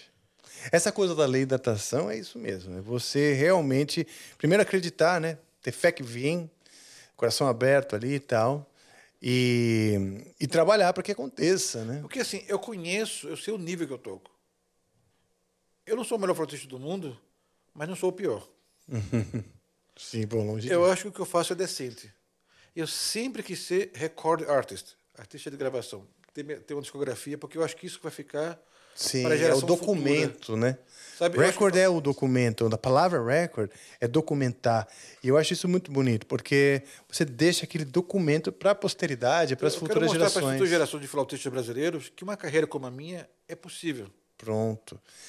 Isso também é uma coisa importante no seu trabalho e no nosso aqui do Amplifica, que é motivar, inspirar os futuros músicos, as novas gerações de músicos. Não é, Det- não é Decão? É isso aí. E você falou até isso, puxou o gancho do amplifico. Eu ia falar bonita a sua camiseta, hein, Rafael? Ah, você notou? Não Que sei se você não ia bonita, notar, poxa. cara. Essa camiseta tá muito Você bonita, viu? cara. Eu vi. É, eu botei aqui, ela marca meus mamilos. E agora, por enquanto, é só pra quem. Essa aí é, né? Não é qualquer um que pode Não, não, tê-la essa ainda, daqui né? Não, essa aqui é exclusiva do nosso staff. Fiquei com inveja agora, né? É. Perfeitamente. Desculpa. Já já a gente vai ter, a gente produziu pra gente primeiro, né? Pra ver como é que vai ser, mas já já vai todo mundo ter. Quem sabe a gente acesso. consegue um dia vender essas camisetas pro pessoal, né? vamos lá. E é isso, pedir pra todo mundo se inscrever, compartilhar, certo? E na minha- no meu também, e né? se ele tem as redes também, né? Queria que você fizesse o seu jabá aí, é, exato. É, me sigam no Instagram, por favor, né? Papagueia no Flute. Papaguei no Ah, tá flute. Vai estar aqui embaixo, né? Eu acho que né?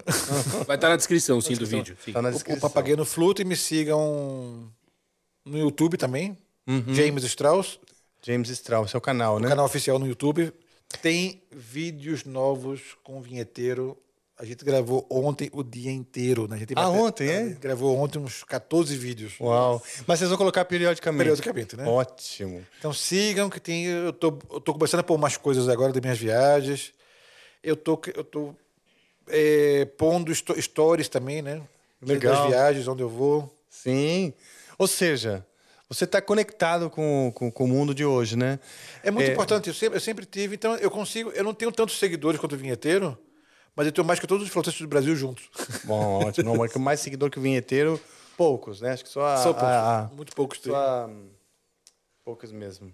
A Anitta. E, É. e a Ivete Sangalo. Ele é, ele é realmente fora da curva de popularidade. Mas é isso aí, vocês estão vocês estão popularizando a música erudita, ou seja, mostrando né, que ela está aí para todos e, e trazendo. Eu acho que o universo musical, o cenário musical, a gente tem que realmente mostrar que ele é muito plural. Não é só o que está na televisão, no mainstream, e também não é só. no- no- você não precisa caçar, né? Ter que garimpar para conhecer. Eu acho que É porque a quando a gente, gente consegue a- colocar a gente- para as pessoas. A gente vive numa geração, né? Nós dois, de uma geração que. o- Como era para conseguir uma partitura pra gente? Pois é. Como era isso? Tu, tu lembra? Era difícil, né? Era mais difícil. Hoje, Hoje em dia você vai na internet tem tudo aí, sabe? Sim, hoje você f- f- eh, coloca a partitura, Consegui o um, nome disco, da do- partitura. consegui um disco da tua banda de heavy metal preferida. Ti, Era muito difícil, e era caro. Era caro. Então você tinha alguns discos, o seu amigo tinha outros discos, você se juntava para fazer audições Ou a cassete, né? e gravava Ou a cassete. Agora eu vou te falar uma coisinha pra terminar aqui, Pra terminar uma coisinha. Eu não é que eu sou fã de metal, Hum. mas a primeira música de metal que eu ouvi, que eu gostei, foi do Metallica, Olha, é The Unforgiven, essa música é boa demais. porque porque eu, era- eu gostava do Stephen King. Ah, tá. Então teve um filme do Stephen King, Sleepwalkers, Sonâmbulos, Certo. que tem The Unforgiven, né? Ah, E você aí- conheceu no filme. No filme, assim, eu gostei dessa coisa. O que que é? Eu tinha um colega do metal, né? Você tem- sempre tem aquele amigo na escola com a camisa do Iron Maiden, né? E ele, ah, isso é Metallica, né? Aí me deu um disco de presente, né? O disco que tinha essa Olha música. do- do só, que Unforgiven. legal, cara. Que legal essa história. Vamos, quem sabe a gente faz ainda um- uma coisa junto com o Angra, hein? O Angra é uma banda li- excelente de heavy Olha, metal. eu tô pensando em fazer um crossover. Coloca- me coloca nesse crossover teu aí. Vamos, vamos, vamos amadurecer É? a ideia? Vamos, vamos, tô dentro. Tô dentro. A gente tem que contra- Misturas, é tem- a gente tem que encontrar quem comigo escreva os mesmo. arranjos. Oi? Encontrar quem escreva os arranjos. Tá bom, isso aí eu consigo também. É, tenho, tenho bons parceiros. Que faça os arranjos aí. Então a gente pode, a gente pode fazer, ó, Uhum. Bora. crossover pra 2023, viu? Tá bom, tô dentro. Tô dentro traço. Vou fazer uma coisa bem maluca, misturando tudo que a gente falou aqui, né? De aí. Wagner, De Wagner, os, tudo. os, os Senhor dos Anéis e o, tudo, tudo. Isso é pra Grêmio, ó. Hã? Pra Grammy, ó. Vamos embora. É sério, um projeto que ninguém nunca fez, ó. Sim, Mistura Bora. flauta com metal? bora, vamos fazer. Vamos fazer. Vamos fazer. Aguardem, pessoal. Aguarda aí. Já se envolve, né, Rafa? É difícil. Sim, mas ele estará. Você vai estar, você estará com certeza próximo. Do, do, de- de- do Te que deixa você acontecer- pegar vai acontecer. uma água. Exato. Você vai poder pegar água pra gente, viu? Tá bom. Muito bom. Então eu vou chamar, vou chamá-la. Ah, por favor, vai. Eu tava brincando. Eu tava brincando. Então eu vou chamar aqui o final. Muito obrigado, James. Obrigado você, assim. A gente obrigado, conversou hoje com o James Strauss, que é também conhe- conhecido como Papageno, aí nos vídeos do vinheteiro. Um cara que consegue... Viajou o mundo aí com essas histórias loucas. E a flauta foi sua bússola. Então você que é músico, tenha ah, seu instrumento como uma bússola que vai te levar a abrir portas, te vai levar para conhecer gente, ter vi- vivências, experiências de vida. Isso é o mais importante que a música faz por nós, não é verdade? De verdade, sim. É, são, é, o- é a coleção de experiências e memórias que a gente faz por através da música, né? como esse encontro aqui que a gente teve. Então, muito obrigado, James. Obrigado a Mesmo. você. Continue, muito sucesso, que cada vez mais vamos fazer nosso crossover together aí. Não vou te deixar esquecer isso, não. Não, não vou esquecer, não. Vou fazer. Então, bora. Vou chamar, vou chamá-la, vou chamar ela, vou chamá-la e chamar ela ao mesmo tempo. Ela que vem agora. Chama a vinheta!